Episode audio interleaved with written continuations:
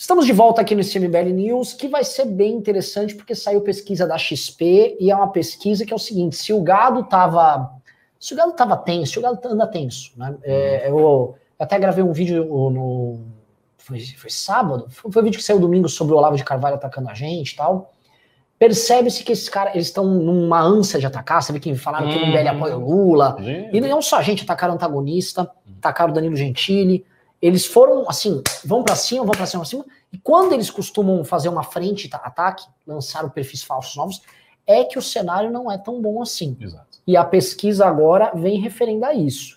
Né? É uma pesquisa que mostra que o Bolsonaro aumentou demais a rejeição dele e a aprovação dele caiu para 27%. Na série histórica de avaliação do Bolsonaro da XP e PESP, o mínimo que ele tinha batido foi 25%. Esses 25% que foi ali no auge da crise do corona, ele bateu ali, tinha saído o auxílio, ele começou a subir com o auxílio. É, então, essa aprovação bateu no fundo, e agora ela está retornando para o mesmo fundo. O problema é que a rejeição, pá, estouradaça, é, empresários abandonando ele, em grande medida, uh, diversos setores uh, da sociedade civil brasileira estão dando um, um bonezinho para o Bolsonaro, e eu começo esse programa perguntando para você, Ricardo, antes da gente entrar nos números da pesquisa, atenção.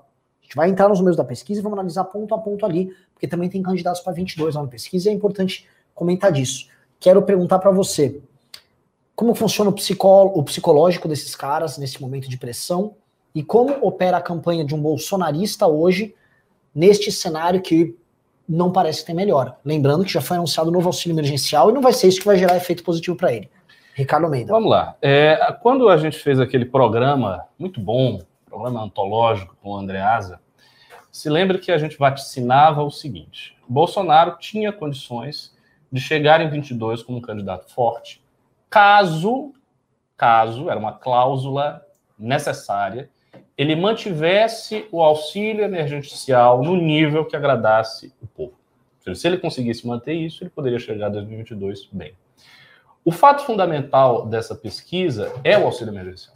É, a, a, não manutenção do auxílio emergencial, o fato que o auxílio vai cair, já caiu, para um número que é absolutamente insatisfatório para qualquer parâmetro possível, faz com que ele não consiga mais ter aquela transferência de popularidade que ele tinha na época quando ele saiu desses 25%.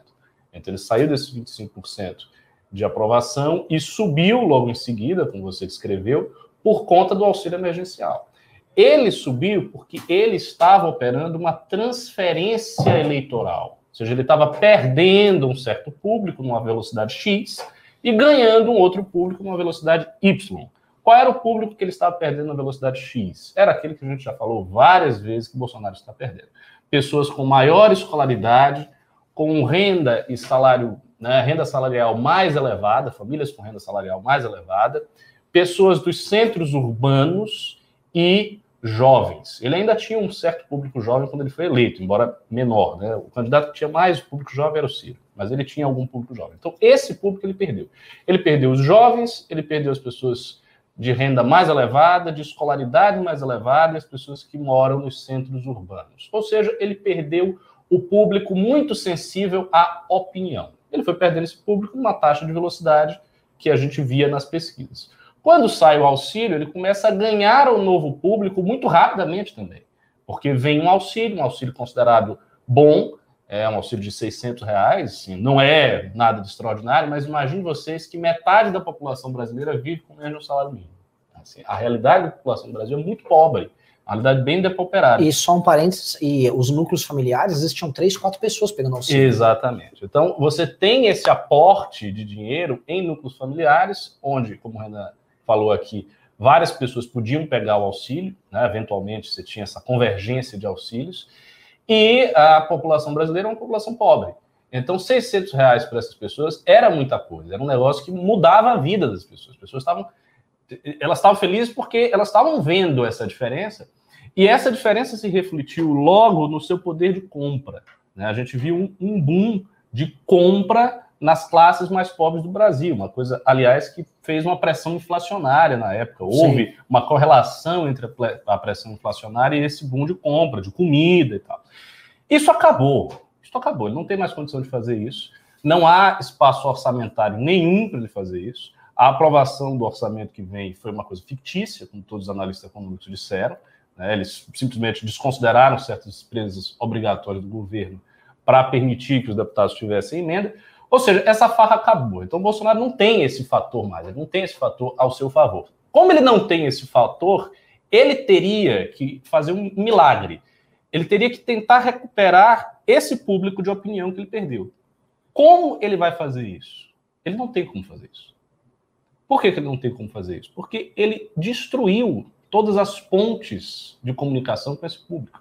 Né? A Lava Jato foi destruída, aos olhos inermes e acomodados de todos. Sérgio Moro saiu, a questão da corrupção graçou no governo, é rachadinha, é escândalo miliciano, é editorial, reportagem, matéria, em tudo que é jornal contra o presidente.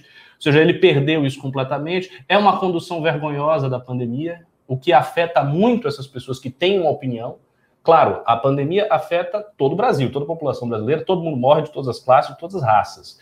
Mas quem tem opinião, quem usa as redes sociais para expressar as suas opiniões políticas, acaba entrando numa órbita de insatisfação que é verbalizada.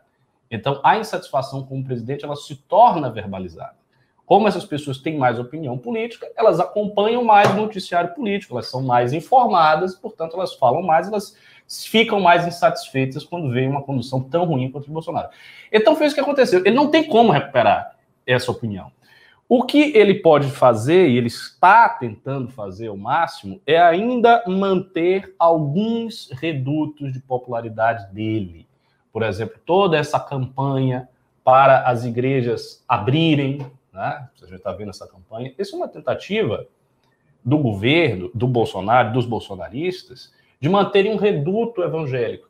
É, há alguns gestos que agora o Bolsonaro fez, né, no sentido de radicalizar todo esse projeto de mobilização nacional que a gente comentou, a troca das Forças Armadas, isso também é um sinal, isso também é algo que ele dá para a militância dele, que estava muito insatisfeita com o presidente, dada a omissão né, que ele teve em todo esse toda essa perda de espaço da militância bolsonarista. Então, a militância bolsonarista perdeu um espaço gigante, ah, Sarah Winter, caso Daniel Silveira, etc, etc, e essa militância estava muito satisfeita com o presidente. Então ele fez alguma coisa ali. Mas são gestos fracos. Isto não é suficiente. Isto, no máximo, no máximo, reduz a velocidade com que ele perde esse público, mas ele continua perdendo esse público.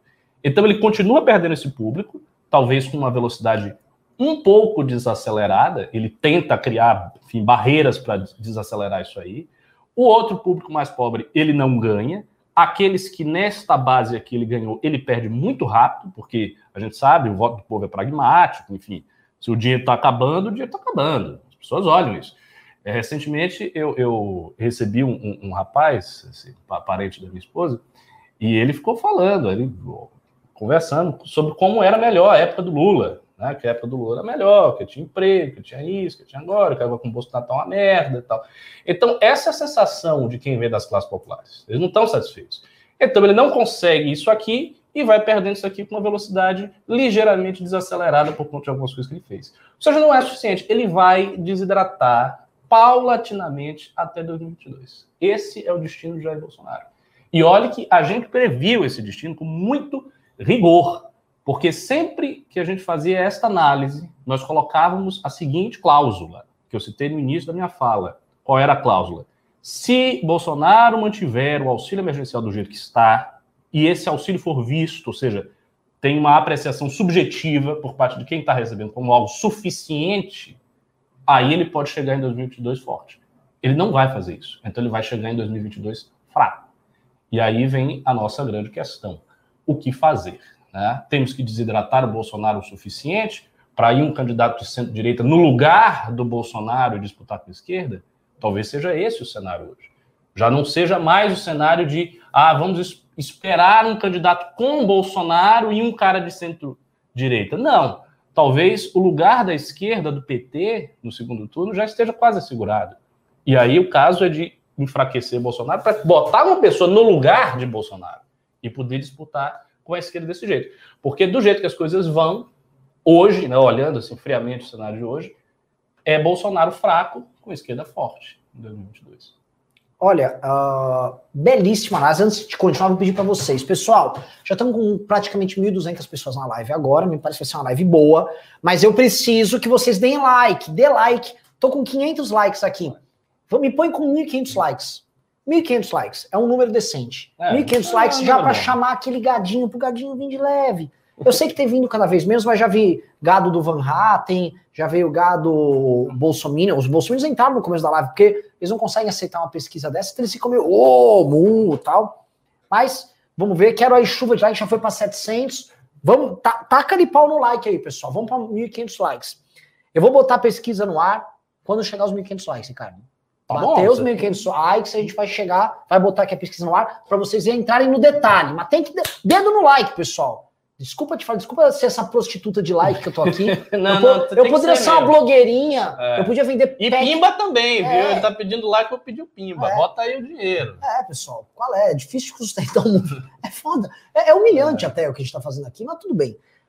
Vamos voltar. É, você levantou vários pontos interessantíssimos, Ricardo. Eu acho que a pessoa que está assistindo aqui, para ela fazer o cálculo, para entender na cabeça dela, é, é, é importante pegar tudo isso e ordenar porque o, o, de fato o Bolsonaro não tem conseguido completar aquela transição dele que a gente falava lá na, naquela live com o Andreasa, é a novidade aqui. A última pesquisa que a gente analisou, do Data Poder, não sei se você vai lembrar, mas foi uma pesquisa que era complicado identificar, porque ele ia bem com os ricos, ele ia péssimo com famílias que ganhavam dois a cinco salários mínimos, Exatamente. mas ele ia bem com os mais pobres, mas não tão bem assim. Uhum. Outra coisa, no Nordeste que ele estava despontando, ele voltou a cair, mas não é que ele desapareceu no Nordeste. Sim, sim. Ele está num processo de queda, mas ainda está próximo do Sudeste, que era a região que supostamente ele está melhor, que não é. A, a, que ele está pior. Pior que ele está o Centro-Oeste, que eu já fui checar, é por causa de Goiânia e Brasília, como a gente falou mesmo. Uhum. Goiânia e Brasília jogam demais ele para baixo. E ele é, é, a região que ele está pior, mas isso não muda o fato do interior do Centro-Oeste, que não é populoso. Uhum ser um lugar, vamos dizer, culturalmente bolsonarista, mas é assim, Goiânia é mais importante eleitoralmente do que isso, então, e Brasília também, então meio que isso fica eclipsado. Mas qual que é o lance? O perigo dele não completar isso é ele ficar esse bicho troncho que ele tá. Que ele tem uns votos de opinião, e eu acho que estão solidificados numa pequena burguesia empreendedora é. que tá, ah, tá fechando meu negócio, não sei o que tal. Eu peguei um motorista de Uber, hoje é importante pegar um motorista de Uber evangélico, que, que ficou tentando criar desculpas bíblicas para justificar que a culpa não era do Bolsonaro. Né? E ele ficava, tal. É, assim, eu conversei, fui virando a, a, conversa dele, o cara não conseguia sustentar, mas você vê que não é uma questão de razão. Ele gosta do Bolsonaro e ele procura é argumentos. De valores. Exato. Ele, ele queria, ele queria se identificar assim não dá certos, certos pontos, você vai parar em algumas barreiras que o Bolsonaro tem.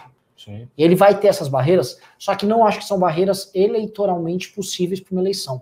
Vamos dizer, é, não, a, a, represa de votos dele é, não é suficiente. Não, não é uma represa que elege. E com. Lembra que a gente também fazia análise econômica? Será que a tal da crise vem? Não sim, vem? Sim, sim. A crise é meio que dada já como certa e ela já tá, a gente já está vivendo ela.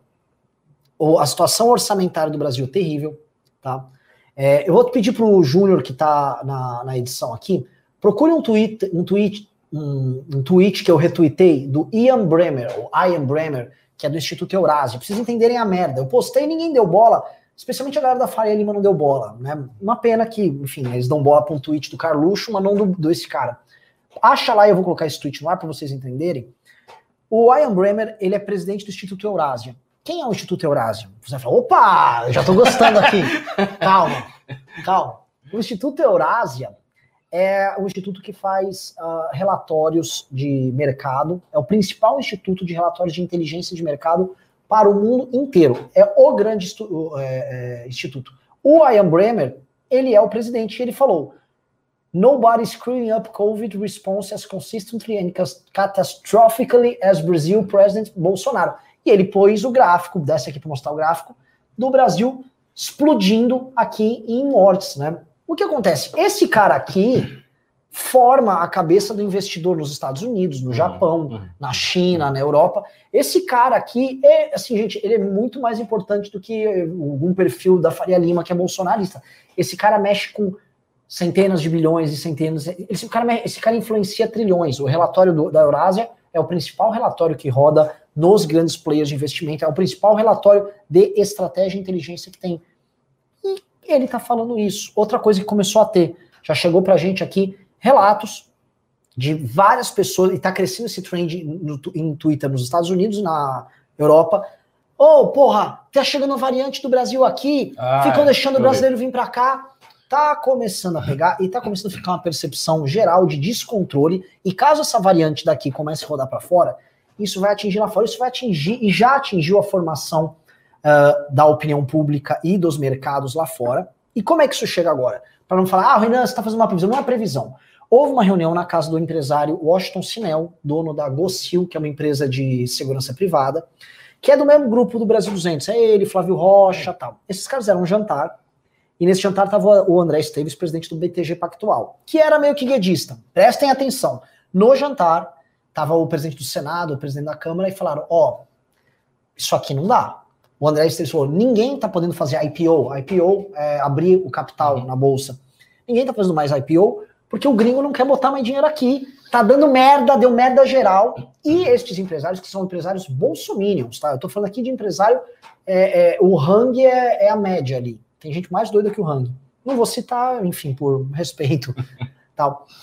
Esses caras já estão convencidos que tá dando merda, já tá, né, não tá vindo dinheiro externo, não tá tendo essa captação de grana da gringa aqui na bolsa.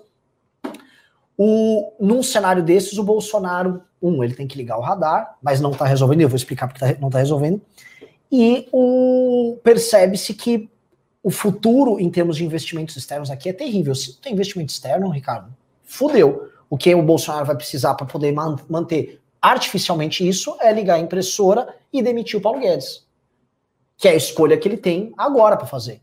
Ou ligar a impressora com o Paulo Guedes lá. É. Olha, o Paulo ah, Guedes é. suporta tudo. Suporta. O Paulo Guedes acabou de dar uma declaração que eu vi, está na nossa pauta, dizendo que houve apenas um pequeno problema técnico no orçamento. Não houve má fé, não houve. É. Isso vai ser resolvido, é uma questão de ajuste. Né? Então, assim, Liga aí a máquina de imprimir. Paulo Guedes vai dizer que, não, veja bem, existe uma teoria monetária moderna Sim. que é de esquerda, mas a gente pode fazer uma adaptação aqui Sim, liberal é. e entender que esta variante da moeda é uma coisa que civilizacionalmente e aí é. ele vai. E outra coisa, querendo ou não, a esquerda e a burocracia estão sempre tentando se valer do, do brasileiro. E eu vou injetar na veia, entendeu? A dona Maria na ponta vai sentir a diferença. Vamos usar as armas dos inimigos, é, qualquer é, coisa. Cara, é, é, é, mas... Os comunistas usam nossas armas, às vezes, por que a gente não usa a arma deles? Eu, eu, eu concordo com você. Eu, eu acho que existe, para Bolsonaro, um dilema do ponto de vista econômico. Eu sempre enfatizo, eu não entendo nada de economia. Não entendo de economia. Vários economistas me explicam coisas contraditórias. Eu não sei onde é que eles estão certos, onde é que eles estão errados. Mas eu entendo um pouco de política, porque eu tenho cultura histórica para isso. E eu vejo que tem um dilema que é político, que é o seguinte: por um lado, para os agentes do mercado, Bolsonaro precisa dar mostras de ortodoxia, austeridade, essa coisa toda que faz parte do receituário deles. Para os seus amigos do Centrão, os parlamentares, ele tem que dar mostra do contrário. Sim. Ele tem que soltar a grana, bota a grana aí, faz obra, dá emenda. Então há uma contradição claríssima. Enquanto essa contradição estava sendo administrada, e ela foi administrada pelo Temer, que ele conseguia meio que fazer as duas coisas, ele agradava a base política, ao mesmo tempo que ele fazia medidas de austeridade para agradar o mercado, teto de gastos, tentativa de reforma da Previdência, etc. Até aí você mantinha essa contradição em banho-maria, você ia levando as contradições do capital, você ia empurrando isso aí. Só que agora ele não, ele não tem mais como fazer, porque a gente está numa situação muito mais grave. Então a contradição ela vai explodir e ele vai ter que escolher lados. E eu acho que ele vai escolher o lado dos parlamentares, porque é uma coisa muito mais imediata. é óbvio, a crise é. econômica é aquela coisa. O cara que é meio ignorante, tipo eu, consegue olhar assim e dizer, ah, mas vai, vai, levando aí, pode ter crise, é, vai, ter, muda aí uma coisa aí e vamos, vamos ver. A crise política, ela é imediata. Ela significa impeachment amanhã ela significa não, não passar nada amanhã. Ela significa enfraquecimento do parlamento amanhã. Uma coisa clara, óbvia, concreta, tá ali no seu rosto. E Bolsonaro é um parlamentar, ele não é um economista. por mais ineficiente e ocioso que tenha sido como parlamentar, ao menos ele está acostumado a transitar naquele ambiente. Já o ambiente dos negócios, dos agentes do mercado, é um ambiente que é estranho a ele. Ele tem o Paulo Guedes como essa figura, mas está muito claro que o Paulo Guedes é, e sempre foi, apenas um espantalho, uma espécie de, de mágico que tira coisas da cartola. E que hoje todo mundo está vendo o truque dele. Então o mágico está com a cartola e a galera está vendo onde é que o coelho está sendo colocado. E aí a galera olha ali, ó, o coelho ali, tá vendo? O coelho, o coelho está morto, amigo. Então é, é essa a situação.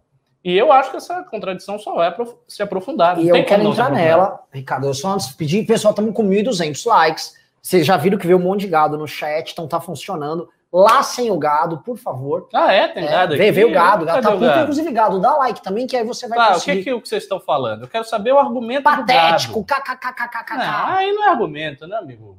Tente elaborar. Fazer um desafio. Você é um gado, mas você pode ser um gado inteligente. Vamos supor que você seja um gado ilustrado, você estudou as disciplinas da gadice, e você é capaz aqui de, de levantar bons argumentos para nos convencer que Bolsonaro está no caminho certo, ou que a gente está exagerando, faça isso. Eu prometo que eu vou ler. Se você pimbar aí dois reais com um bom argumento, eu vou ler e vou responder com todo cuidado. Sim. Mas traga, traga um bom, escreva com calma tal. É, olha, boa, boa. É? Bom, bom desafio. De, ó, outra coisa, dedo no like aí. Eu falei, pô, 1.400, 1.500 likes a gente vai liberar a pesquisa aqui pra gente comentar e vocês nada, né? Estamos com 1.400. Já já é o seguinte, demorou tanto que eu vou subir para 2 mil. Hum. Subir, é 2 mil agora. 2 mil likes e vamos liberar esta pesquisa. Pessoal, ah, mancada, Renan. Pessoal, porra, preciso de like na live aí. Só o gado tá aqui engajado. Vocês têm. Que lição vocês estão dando pro gado? é, voltando pro seu ponto aqui, essa questão orçamentária, Guedes, isso. Então, olha, olha, olha a merda que esses caras estão. Né? O Paulo, o, o, esses empresários, seu agora, tá na imprensa. Esses empresários deram esse jantar Estão dando agora um com o próprio Bolsonaro. O Bolsonaro está indo lá encontrar os Bolsonaros. No jantar aqui em São Paulo, ele está indo na casa do cara, do mesmo cara que fez outro jantar, para se justificar e tentar soltar algum tipo de amansagado ali para ele. Só que tem um problema. O Bolsonaro também sinalizou que iria tirar as os exageros de emenda que a turma do Lira colocou no orçamento só que isto era justamente o papel moeda do Lira para comprar os parlamentares ah, para votar nele. se você tira o exagero, você tem só o normal. O cara vai fazer o que com o normal? Sabe, sabe o que eu fico é. chocado, Ricardo? Lembra que a gente previu que isso ia acontecer? Sim, previmos tudo. a gente falou tudo. Previmos tudo. A gente falou tudo, tudo, tudo em live. O Kim fez vídeo e falou: é gente, isso vai acontecer. É só procurar. A gente avisou e a gente avisou o gado ainda. É. Ó, vocês estão. Ó, estão foram lá dar like no Lira. Lira, o Brasil te ama. Os caras foram fazer isso. Carla Zambelli virou, virou, não é chão de gada, né? Lira virou a Lira Minion. Eles estão lá. O Lira, sabe o que o Lira está olhando aqui? O orçamento aqui dele, com as emendinhas que ele prometeu, ele vai passar mico, pagar mico com os caras que se comprometeram com ele, Ricardo. Ah, não vai ter apoio. Ele, ter apoio. Se ele tava pistola, um, ele tá aprendendo que é o Bolsonaro. Acho que isso é a primeira, a primeira coisa. E dois, a situação do Bolsonaro passa a ficar muito, mas muito difícil é. com ele. Mas é, é, ainda assim tem um detalhe aí que talvez seja uma coisa vantajosa para o Bolsonaro. A ideia de que estamos um pouco tarde, isso é verdade, estamos um pouco tarde para a gente começar a agitar a opção do impeachment. Assim, essa é uma opção que está aí no jogo e pode estar até, enfim, até perto de 2022. Mas está um pouco tarde. Então o pessoal do Centrão ele pode ficar insatisfeito, mas isso não significa que automaticamente eles vão pautar um impeachment.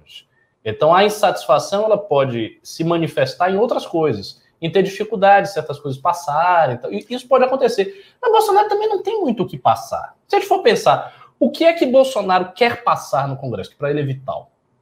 Vamos lá, o Bolsonaro. Ele quer passar. Uh, não devaneio que ele quer. Tá? Ele quer alguma coisa que foda governadores. É isso. Que, que não vai passar. Vai passar. Uh, ele quer alguma coisa populista novamente no campo da, da, das armas, que ele sempre tenta insinuar isso. Isso. Que é meio foda-se também. Foda-se. O que mais?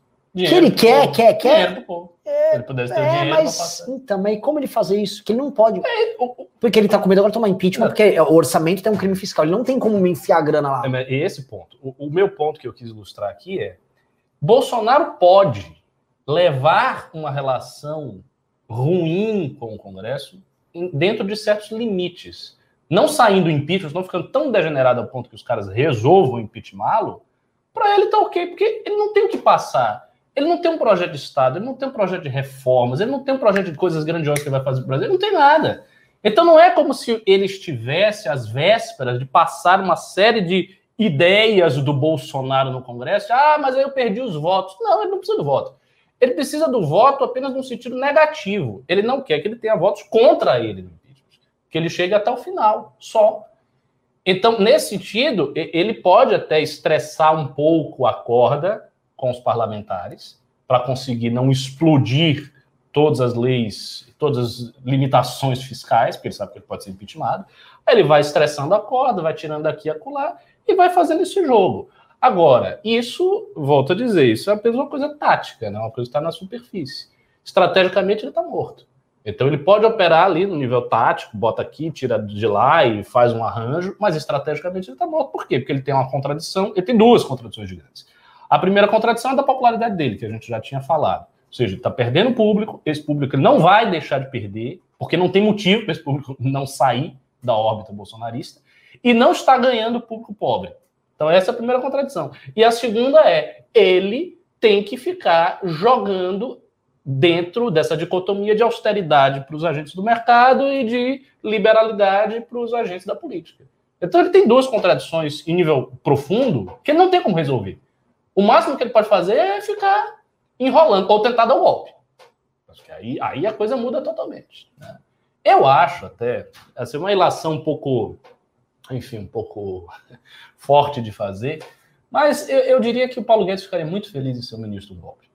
Mas, pelo amor de Deus. É, é. mas é uma coisa forte para dizer, né? Ele tá ao vivo. Mas, assim, eu tenho para mim que o Paulo Guedes ficaria muito feliz em ser ministro de um golpe. Por exemplo, se o Bolsonaro tomasse o poder e ele fosse ministro da Economia, ele estaria livre. Ah, não teria o Congresso atrapalhando, não teria o STF ali enchendo o saco, ele podia fazer o que quisesse. Não tendo esta opção, e o projeto do Vitor Hugo morreu, pelo menos por hora. Então, esse projeto já era. Ou seja, tudo aquilo que a gente falou, que ah, tem como na mobilização nacional, que foi realmente bem articulado, foi um negócio inteligente, com início, meio fim, dava para fazer, morreu porque não houve vontade parlamentar de fazer o negócio ir para frente. Sem essa opção, Bolsonaro tem essas duas contradições: peso de popularidade dele e a questão austeridade versus liberalidade. E ele não pode sair disso. Ele não pode sair disso. Então ele vai ficar nisso aí até o final. É.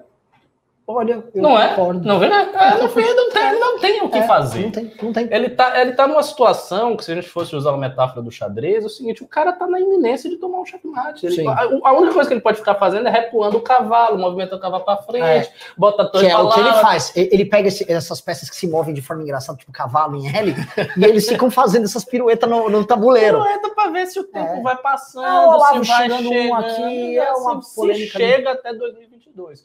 Para ele, é uma merda que a eleição seja em 2022. Se ela pudesse ser em 2021, seria bem melhor. Porque ele já deve ter alguma consciência de que ele está jogando contra o tempo. Ele está ficando mais fraco na medida que o tempo passa. Então, se ele pudesse interromper tudo, não, vamos fazer a eleição agora, em 2021, ele teria um pouco mais de chance. Eu acho que nesse ritmo, ele vai chegar em 2022 arrasado. Vai ficar muito é, é, esse, é o, esse é o ponto central, porque quando veio o auxílio emergencial, houve um game changer. Houve. No momento que ele estava detonado. Tanto que o Andreasa falou disso. O é. Andreasa foi muito enfático. Ele disse: não, pode ser, não sei o que, não sei o que. A gente discordou. Não disso, nós estávamos mais com razão. Porque a gente disse que ele não ia conseguir manter o auxílio emergencial. Quer chamar o Andreasa para um próximo para a gente fazer? É, um... Vou chamar, vou, vou, mandar uma mensagem para o Andreasa aí. É, porque é verdade, porque assim, ele não. Aquela. O Andreasa falava que ele iria como é que era a metamorfose? Ele usava um termo sobre a metamorfose. Era, era uma metamorfose com um político de centrão, é, com estabilidade, isso, isso. mas ele não conseguiu, porque é. não tem a grana para dar para o povo. É. Não tem jeito. E quando ele, ele nomeou o Lira para ser esse cara, o Lira fez qualquer negócio. O Lira, assim, você quer 40 milhões? Toma. Gente, são 503 deputados, o Lira teve mais de 300 votos ele trabalhava na casa das dezenas de milhões por emenda por deputado, isso fora obras e fora outras promessas, que de alguma maneira vai teria que, teria que empenhar no orçamento e ele não teria como empenhar. Pessoal, só avisando antes de continuar aqui, ó, só para falar, faltam menos de 100 likes para a gente liberar a pesquisa aqui, estamos com 1900. 1900, sério? É. Uau. Aqui, estamos com 2.300 pessoas na live aqui. Vocês são muito bacanas. Não, vambora, vambora. E o que que acontece, pessoal? O que, que é o cara falou que se chegar a 3 mil likes, o novo sai do muro. Aí, meu amigo, acho que precisa de uns 20 mil é. likes. Enquanto vocês estão, eu vou comentando aqui, que vai, vai bater os 2 mil. Ia fazer uma micro pesquisa aqui no chat, pessoal. Digite 1, um, se você acha que o candidato da terceira via tem que ser o Mandetta. Digite 2, se você acha que tem que ser o Moro. Digite 3, se você acha que tem que ser o Gentili. 4, se teria que ser o Hulk. 5, se teria que ser o Ciro. Bom. Eu não botei o Dória, é porque nem, eu não, não, é. nunca vi um Dória. Eu pensei que você fosse botar o Amoedo. Não, não e 6 o Amoedo. Vamos lá, ah. porra, esqueci o Amoedo. 6 o Amoedo. Vamos ver. Ó, o 2 está indo bem. Quem era o 3 mesmo? Ai, uai.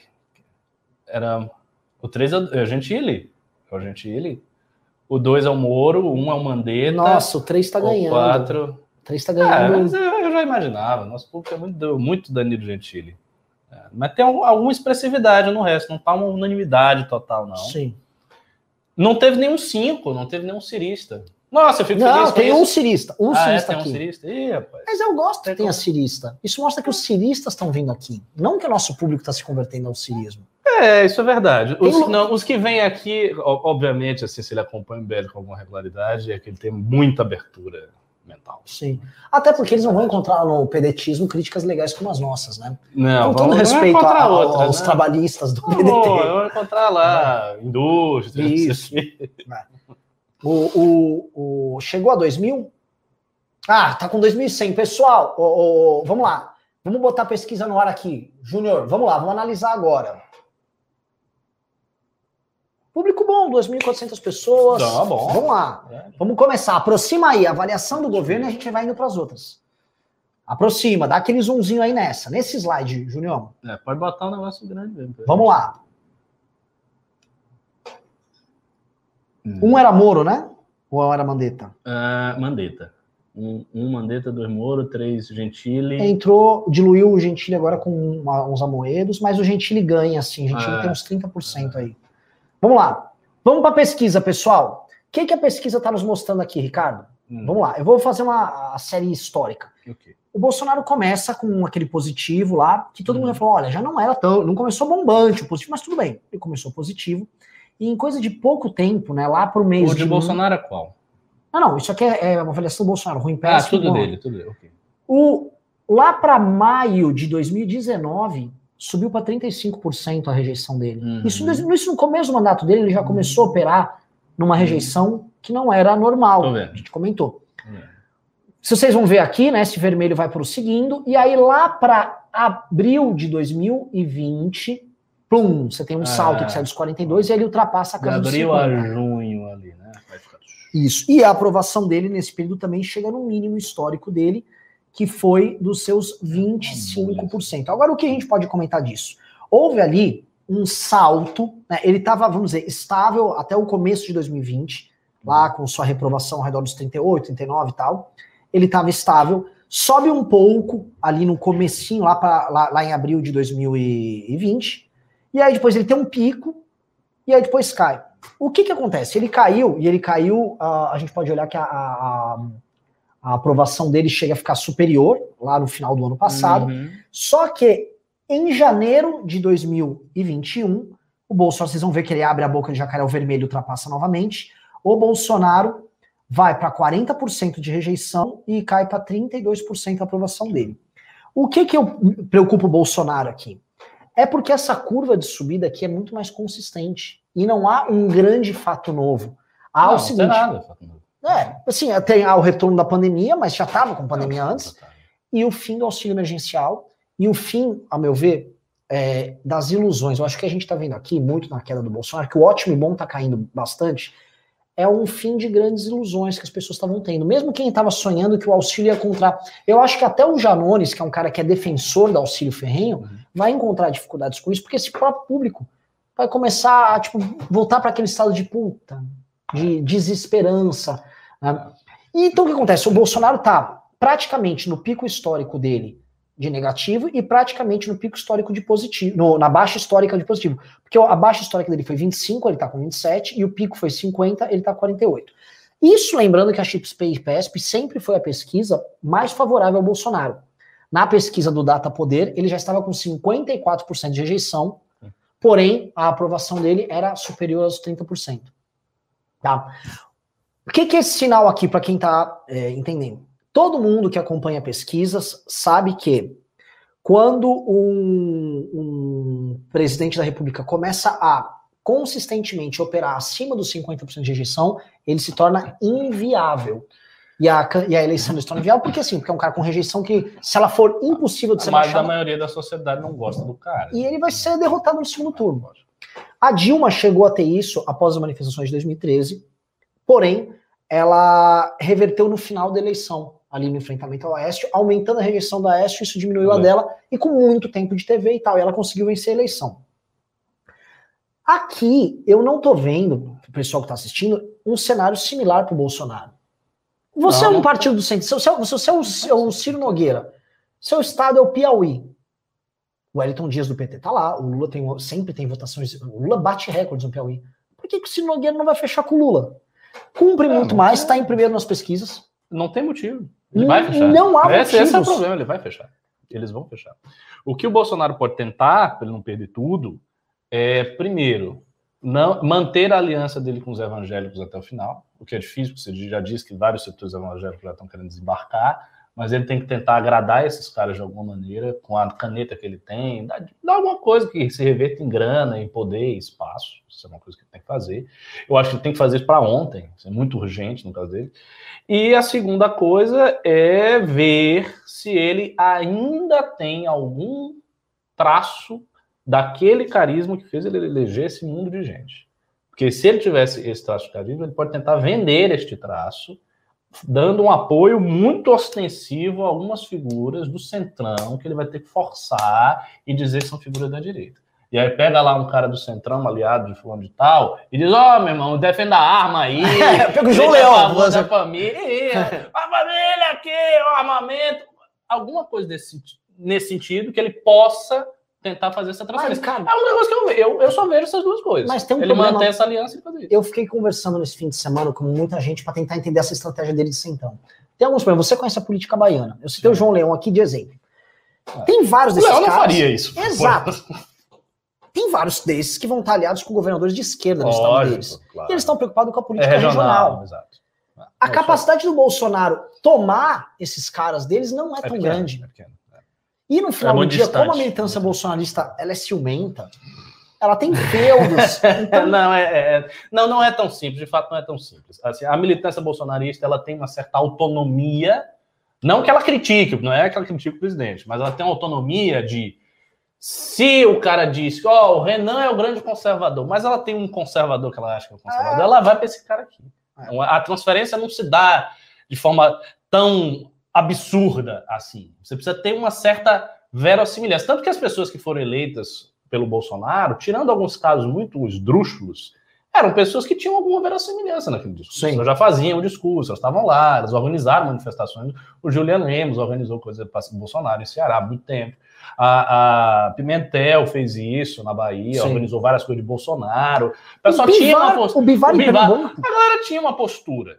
Né? E Hoje não tem. Então eles vão fazer isso em cima da eleição, no, no, aos 45 do segundo tempo, muito difícil. As alianças, como diz o Renan, as alianças regionais elas preponderam. Né? Então você tem governos do Estado, que são do PT, do PSB, do PCdoB, que provavelmente muitos desses serão reeleitos. Parênteses aí. Então, Outra coisa que esses caras têm uma vantagem com o Lula, vocês estão assistindo entender. O Lula, ele vive dois mundos. Um, ele vive o mundo do debate ideológico contra o Bolsonaro, e ele também vive o mundo do acordo regional. Exato. O, o Lula é muito mais completo nesse tá. jogo. Então, se um cara, por exemplo, quer ser um político malandro, centrão, e ainda ter aquele flerte, ele vai pro Lula. É. Ele tem as duas coisas. É. E ele tem os governadores. Então, assim, a situação do Bolsonaro, eu acho periclitante. Vamos voltar, vamos volta para a pesquisa aí que tem mais dados aí para a gente ver, ô, ô Júnior. Antes dele botar, só comentar um negócio sobre o PT que você citou. Porque o que acontece? Na esquerda, eles conseguiram fazer uma divisão do trabalho, que é uma divisão que faz sentido. Qual é? A divisão é ter um partido que é mais moderado, mais acomodatício, que teve o poder de fato, e uma oposição à esquerda mais estridente, mais forte. No nosso caso, foi o inverso. Você tem um, um, um pessoal muito estridente Perfeito. e o pessoal mais moderado que a gente é. não está no poder. É, é uma é. situação completamente invertida. Olha lá, vamos lá, vamos para o presidente XP. Aprovação de maneira de Bolsonaro administrar o país. Isso aqui é bem interessante, tá? Isso aqui é o seguinte: é, não é se você aprova ou reprova ele. Sim, é o estilo. É se você assim. acha assim. qual, a forma que ele a, governa boa. 60% é. de desaprovação. Vamos descer, vamos lá. Próximo, Júnior, próximo slide. Tem muita coisa boa nessa pesquisa. É, a galera percebe que o estilo do Bolsonaro não é muito bom, né? Talvez é. porque seja totalmente caótico. Será que isso é um motivo? Olha só, as expectativas para o restante do mandato do Bolsonaro continuam ruins, só que ela teve uma, ela chegou numa estabilidade, né? Ou seja, a perspectiva futura deles. Minúscula, né? Porque é uma estabilidade apenas o quê? De um mês, menos de um mês? É. É uma estabilidade, uma estabilidade bem pequena, na verdade. Eu acho que isso aqui não vai ficar aqui, não. Vai não, subir. vai subir, vai subir. Vai subir Vamos lá, fácil. próximo slide, Júnior. Vamos, Júnior. É, é uma estabilidade dentro de um mês. Vamos lá. Avaliação dos governadores. Vamos lá. Ah, é verdade, eu estou acompanhando. Eu tenho um delay com o Júnior. Isto né? aqui é interessante. Avaliação dos governadores. Isso, isso é muito interessante porque não é óbvio. É. Veja que o ruim e péssimo aumenta. Sim. Por quê? Porque tem um fenômeno, cara, que eu vejo, porque eu estou sentindo isso. Eu estou sentindo como cidadão. A galera tá meio de saco cheio dessas soluções que os governadores estão colocando. Vocês não estão. Mesmo quem está achando, ah, Bolsonaro é uma merda, é, é claro que é uma merda. Cadê a vacina? Não tem vacina, é um caos, é uma chatice, não sei o quê. Por outro lado, essas restrições de movimentação não estão sendo bem feitas. Porque não tem o auxílio, porque o negócio do cara tá caindo, porque ele tá quebrando. Então ele, cons ele consegue perfeitamente. Isso, isso, é, isso é muito natural. Sim. A pessoa ela pode ficar insatisfeita com o presidente e com o governador. Ela não precisa necessariamente estar satisfeita com Exato, o Ah, mas veja, são políticas contraditórias, mas não é assim que funciona a mente humana. Você vê duas opções e aí você pensa numa terceira. Qual é a opção do Bolsonaro? Não vamos fazer nada com a pandemia, dentro do jeito que está, abre tudo e é isso. Não tem vacina, não tem ah. porra nenhuma. Não quero essa opção. Qual é a opção do governador? Como faz a, a sua imitação do Dória? Pela vida, pela saúde, blá, blá, blá. Queremos a vida. vida. Quero vidas. Vidas e vacinas. E aí fecha tudo, o negócio do cara vai à falência, o cara não tem dinheiro, ele precisa sair, ele precisa trabalhar, e vem esse pessoal da Globo com esse paternalismo, veja bem, você não pode fazer um churrasco, não compre cerveja, porque tem umas restrições absurdas lá na Bahia, meu, eu já citei isso aqui. O pessoal não pode comprar cerveja por seu consumo próprio. Você vai no mercado, você não pode comprar. E aí a galera fica puta. E qual é a terceira opção destas pessoas? É o seguinte: eu quero vacina rápido e quero sair e quero trabalhar. Eles estão pedindo. O povo está pedindo muita coisa? Não, o povo está pedindo o mínimo. O básico. Só o básico. Eu quero vacina porque eu quero trabalhar. Até porque, assim, a gente olha para a Europa e para. Mas a Europa tá Sim, não, não, mas eu ia mencionar é. isso. Europa, a gente olha para alguns países da Ásia, e a situação lá, o lockdown, eles mesmos abrem, e fecham, é, eles estão eles estão esse famoso cor de tá, pizza. Tá, tá, né? E vai. Tá. E o que resolve mesmo é a porra da vacina, é vacinação em massa. É Israel que vacinou 100% é. da população. eu sou muçulmano, né? eu tô admitindo, Israel é foda em matéria logística. A gente precisa dizer isso. É, Próximo é. Os caras vacinaram 100% das pessoas. Então, ou a Inglaterra, vá lá, tem que ter vacina e rápido. Ah, mas o país é grande. Ah, mas é um continente. É grande, mas a logística também é maior. Vamos lá. O ó. tamanho da, da força. Aqui é muito, muito interessante. Os governadores do Sudeste.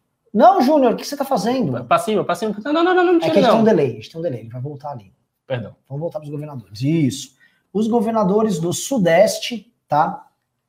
44% da amostra. Você vê que o ruim péssimo já está sólido lá na frente, né?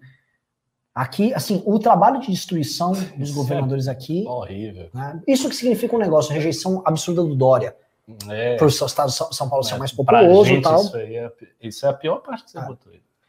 É, também não é tão ruim assim, né, mas tudo bem. Vamos lá. A avaliação no Nordeste. Olha como a coisa muda. No Nordeste, por mais que está subindo ruim ou péssimo, não, ótimo, tá. o ótimo, bom, eles estão consistentes. Vamos agora desce um pouquinho, vamos ver o Sul. Só, só, só um pouquinho, desce só Isso. um pouquinho. No sul, estava muito positivo e caiu, e o centro-oeste e norte, mesma coisa, né? Ou seja, a, a rejeição dos governadores está aumentando bastante. Parece que essa situação de um novo lockdown agora, o pessoal está botando como puta que pariu. Tá. Vamos pro próximo slide. Não, mas eu queria comentar sobre isso. Só um comentário rápido. Pode botar o próximo, fazer um comentário aqui, um passando. É, e por que, que eu disse que isso é tão ruim? por uma razão muito simples. As alianças, como o Renan citou, elas são feitas regionalmente na política do Nordeste. Os governadores do Nordeste são majoritariamente de esquerda, quase todos. PCdoB, PSB, PT, etc. Se esses caras estão bem aprovados, aumenta a chance dele ou se reeleger ou fazer sucessor. Isto significa que aumenta a chance dele levar uma bancada alinhada com a esquerda e alinhada possivelmente com o projeto petista tendo base no Nordeste. Então, isso, isso é bem ruim. Seria muito mais interessante que os governadores, do ponto de vista político, veja bem, estou tirando aqui as considerações humanas, que os governadores do Nordeste de esquerda estivessem bem mal avaliados e que aqui no Sudeste eles estivessem bem avaliados. Percebe por quê? Porque, assim, é, é, veja, é um fortalecimento direto de um projeto que está lá e que vai ter uma, uma região. A região Nordeste foi a região que o Bolsonaro perdeu. O Bolsonaro ganhou em todos os outros e perdeu no Nordeste. Então, é uma região complicada e os caras de esquerda eles estão melhor avaliados que o resto. Sim. Uma coisa interessante, a avaliação dos prefeitos, ela continua bem melhor do que a reprovação. É, continua, ou seja, o desgaste da pandemia não está colando nos prefeitos. É. Mas também tem um ponto, tá? Os prefeitos estão aquele momento de ouro pós-eleição, que é momento de, pô, tô bem aprovado tal. Vamos pro próximo. Lá, ele foi agora, vai aparecer aqui na tela. Tem um delete uns 10 segundos aqui. Próximo aqui, vamos lá. Aqui é muito interessante, né? A avaliação do Congresso.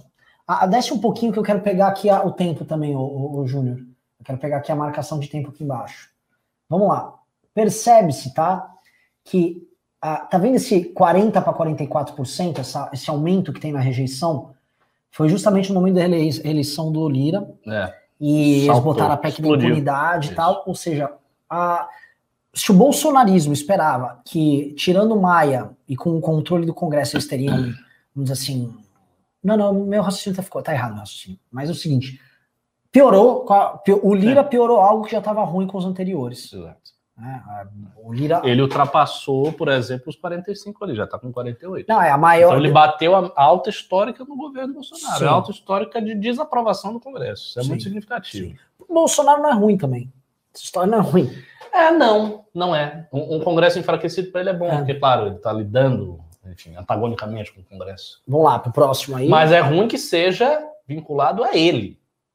É que é, são ações que não estão conseguindo descolar dele. Eu acho que essa, essa derretimento da imagem do Congresso é atrelado a ele em certo sentido. Mas isso é ruim por quê? Porque os parlamentares também veem essas pesquisas. Sim. Então eles conseguem também raciocinar. Ah, engraçado, tá subindo aqui a reprovação é. justamente quando a gente tá com o Bolsonaro. Sim. Será que não tem nada a ver? Essa aqui, desempenho do Congresso, meio blá, foda-se, próxima, pra próxima. Vamos lá. Tá vendo um outro gráfico aqui mais bonitinho. Vamos ver que esse outro gráfico era. Percepção das notícias com Bolsonaro. É, mais desfavoráveis, assim, na prática, é, é, eu não sei avaliar essa, essa okay. esse tipo de pergunta. Uh, isso aí é o que? As, que as notícias estão mais desfavoráveis do que mais favoráveis. É, aqui não é óbvio, aqui teve uma alta, né, uma outra uma alta histórica numa outra crise. Foi na alta histórica, foi no, no, na pandemia, igual ele teve é. um pico de rejeição. Mas, aí, mas isso eu acho que é absolutamente correto. De fato, as notícias nessa época eram muito negativas, hoje também são, mas nesse, nesse período foi mais alto. E olha no início. No início era baixo. Sim. E era baixo no início. O Bolsonaro foi sempre, ele sempre teve uma certa antipatia Ó, da mídia. Olha isso aqui que... Mas no iníciozinho do governo, havia um pouco de cautela por parte da mídia começar a atacar. Eu lembro disso. Percepção sobre corrupção. É, em disparada, é... né? É... Mas normal, assim. É. percepção aí é... é o que eu estava falando do fim das ilusões. Eu acho que as pessoas estão. As ilusões estão passando, as pessoas estão ficando mais pragmáticas. Essa aqui é muito boa para que sinaliza o, o, o que a gente estava falando no começo dessa live a economia do Brasil no momento está no caminho errado e assim, tá. despontando o caminho errado. Ou seja, o Paulo Guedes é o pior, né? É. Está pior do que o do presidente. Sim, só, sim, sim. E, e calma, vai chegar no Paulo Guedes. Ah, é? é? Mas assim, tá muito óbvio, muito vocês óbvio. estão assistindo aqui, que assim, o brasileiro não está engolindo a situação como ela tá. Ah, mas ele distribui essa culpa também para os governos. Cara, distribui. Aqui tá claro que essa distribuição está acontecendo. Mas a bucha, assim como os louros da vitória, caem para o presidente. Vamos lá. Vamos próximo.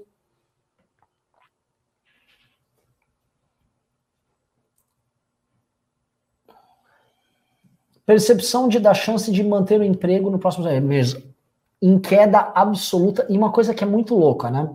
Em agosto do ano passado, quando o auxílio emergencial entrou em campo, a crise econômica não se fez tão sentida como estava sendo claro, no começo, porque claro. você, basicamente você injetou ali é, quase um trilhão de reais no ano passado. Acho que foi um trilhão de reais né, entre tudo uhum. no orçamento de guerra. Então, se foi muito dinheiro injetado e houve uma situação artificial de prosperidade ali no final do ano passado, que, pau! Isso é muito ligado ao auxílio emergencial. É. Muito, uma coisa despencou. Ah. Vamos lá, vamos pro próximo.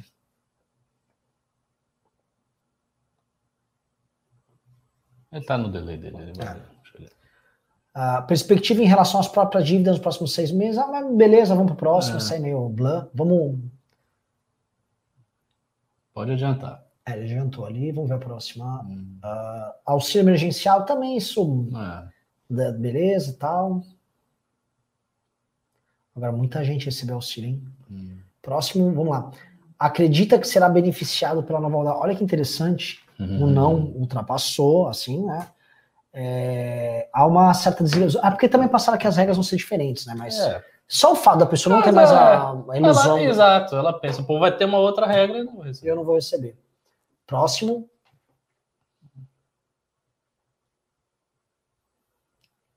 É boa essa pesquisa, ah. Foi bem completa. Né? Avaliação da nova rodada de auxílio emergencial. Aprova 67, agora desaprova praticamente 30%, cara. É, porque aí você tem. Essa pesquisa foi feita com qual faixa de renda? Então, todo mundo. Todo mundo. Então, você tem a pessoa da faixa mais alta que não quer saber de auxílio. Sim. Eu acho que isso é. Próximo. É, o, que eu, o que eu acho, assim, um, uma demonstração de muito egoísmo, mas Sim. tudo bem. É o Brasil, assim mesmo. Aí, conjuntura e coronavírus. É, eu acho que isso aí passa. É. Passa, passa. Vamos, vamos para. Passa esse capítulo aí de conjuntura e coronavírus.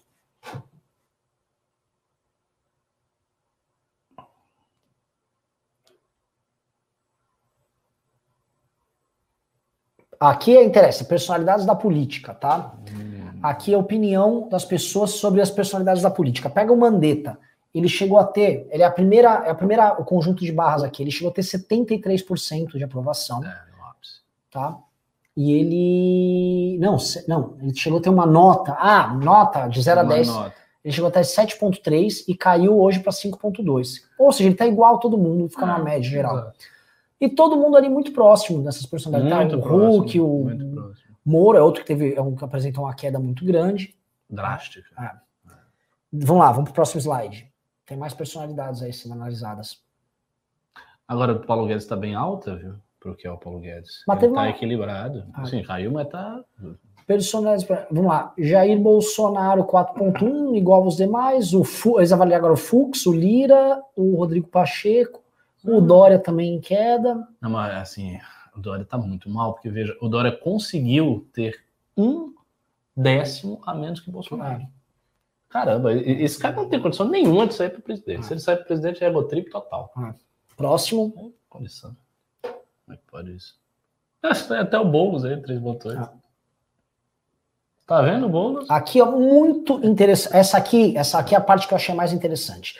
Eles medem, né, do primeiro ao último, da avaliação positiva a menos positiva, só que tá ali também os critérios da barra preta, que é negativa. Então, não, a gente não pode ter uma soma meio estúpida, tá?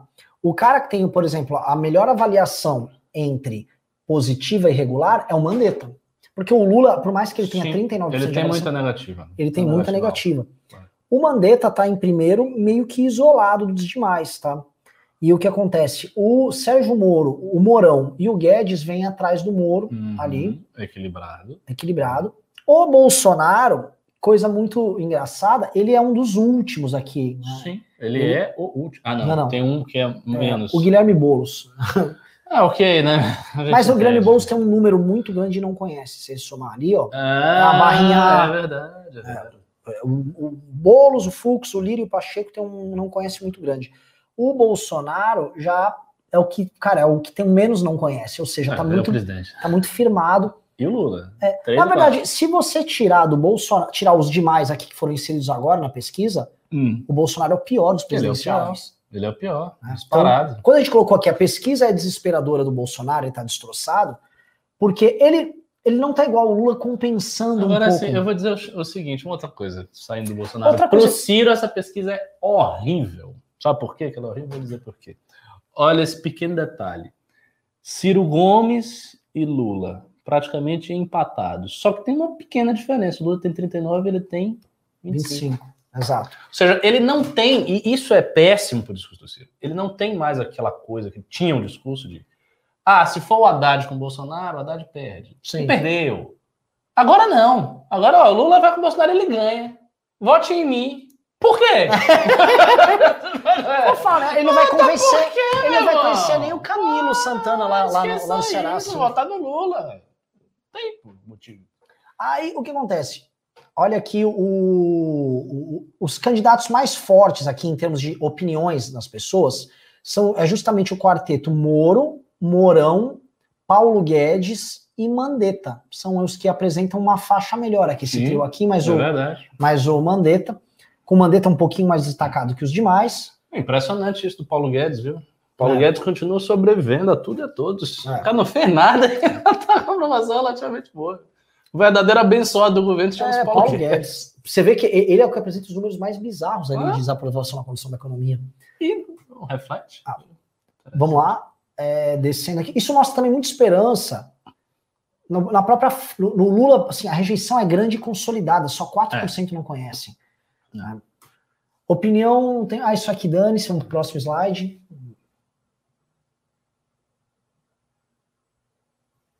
Vamos lá. Agora é pesquisa eleitoral mesmo, né? Olha só essa aqui. Desejo para a próxima eleição que mude totalmente a forma como o Brasil está sendo administrado. Isso Ah. subiu para 53, o que mostra o seguinte: as pessoas estão novamente. Querem descontinuidade. É, num, aquela história de que vai vir um, cara calmo, que vai botar ordem, isso não, não tá- Joga pra cima de novo, até, até cair, cair bem. Tanto que a continuidade, a forma como o Brasil está administrado, está em 15% igual. Pro, desce aí, vamos lá. Apesar que um cara centrista e mais responsável poderia dizer que ele é descontinuidade total. É. Dado que tá o caos. Aí, espontânea, o que acontece? Né? A espontânea ela capta muitos nomes que as pessoas têm na cabeça. Então, o Bolsonaro lidera com 24, o Lula com 21.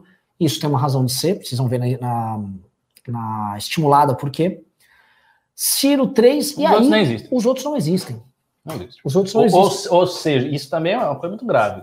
Quem está na boca do povo é Bolsonaro e Lula. Ou seja, eles estão no jogo, no debate. O Sim. resto está figurando. É só 0, 0, 0, 0, 0, 0, 0, 1, 1, 1. E olha como o Haddad some aqui, né? Ah, Haddad desaparece. Diante do Lula é só. Vamos lá pro próximo. Pode ser que o Lula não se candidate, seja Haddad. É, mas aí, aí é melhor. É uma situação melhor. Vamos lá. Veja como o Lula, pós voltar a ser candidato, ele saiu de 5 para 17 para 21. Tá? Isso não é espontânea, que mostra o conhecimento das pessoas sobre os fatos por dia. Ou seja, eu acho que o público do Lula nem tá sabendo de direito que o Lula é candidato. Não está. E ele já tá com 21. Esse mais é o público opinativo. Porque a espontânea, espontânea é, o, é quem tá mais por dentro. Vamos lá. Próximo slide.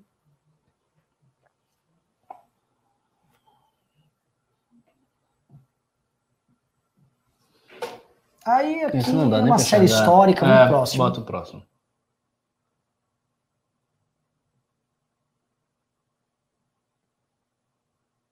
Agora é a estimulada. né? Esse cenário é o seguinte: na estimulada, apresentando os nomes, o Lula vem com 29 e o Bolsonaro vem com 28. Ou seja, o Lula já ultrapassou o Bolsonaro no primeiro turno. Ah, Isso, bom. outras pesquisas já mostraram isso. não. É, o que muda é a tendência de Eu sei, Ah. eu sei. Bolsonaro aqui com menos de 30%, que é novidade também. E aí, olha que interessante, né? E Isso é interessante, segundo bloco aí. Aqui, ainda conta o Moro, a gente já. Cara, respeito demais o Moro, não vou aqui ficar falando, ah, ele vai ser. É que eu não acho que o Moro vai ser candidato. Mas ele, ele figura aqui com, com um 9, o Ciro com um 9, ou seja, o nome da terceira via da direita tá aqui, o do, da esquerda aqui, ambos empatados. Exatamente. E aí vem Hulk, Boulos, Dória com 3, Mandetta com 3.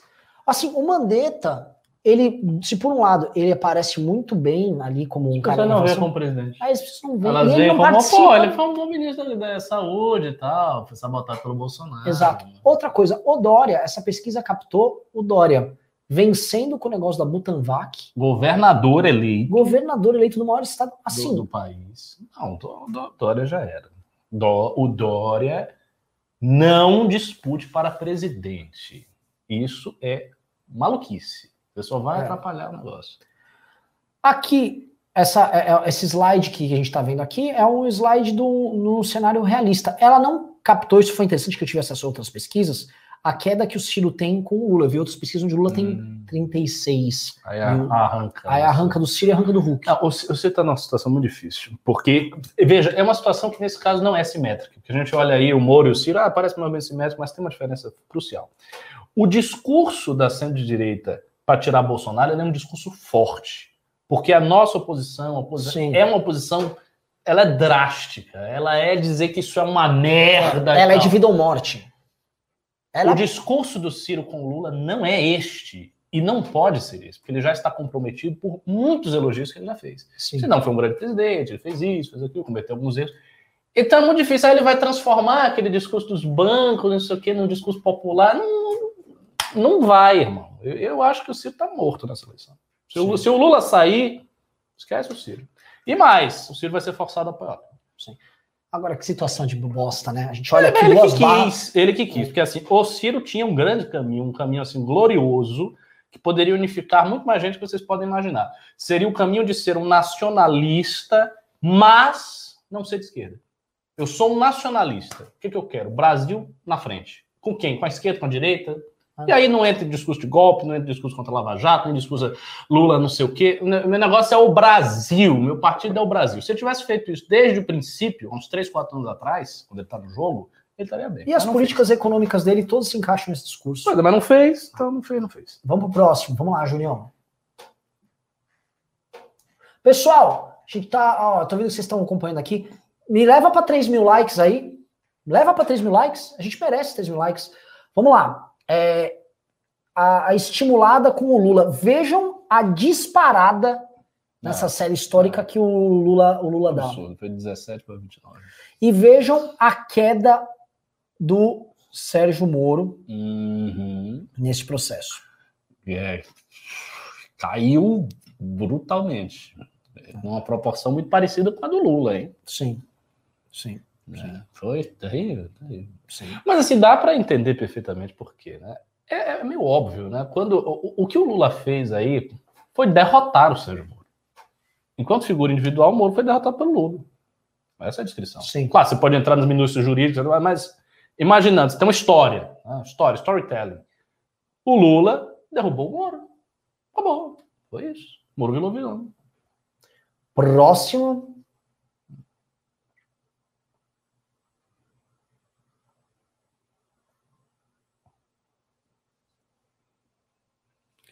Aí é segundo turno entre Lula e Bolsonaro. A, fica bem claro que o Lula é, vence do, do Bolsonaro. Moro e Bolsonaro, o Bolsonaro vence do Moro. Coisa que não estava acontecendo. O Moro estava vencendo do Bolsonaro. É, isso é um problema pra gente, hein? É que tem um detalhe, né? O eleitor, por exemplo, do Lula, entre Moro e Bolsonaro, acho que ele vai de, de Bolsonaro ele e não vai, de Moro. Bolsonaro. É isso que nós estamos tá Vamos lá, próximo.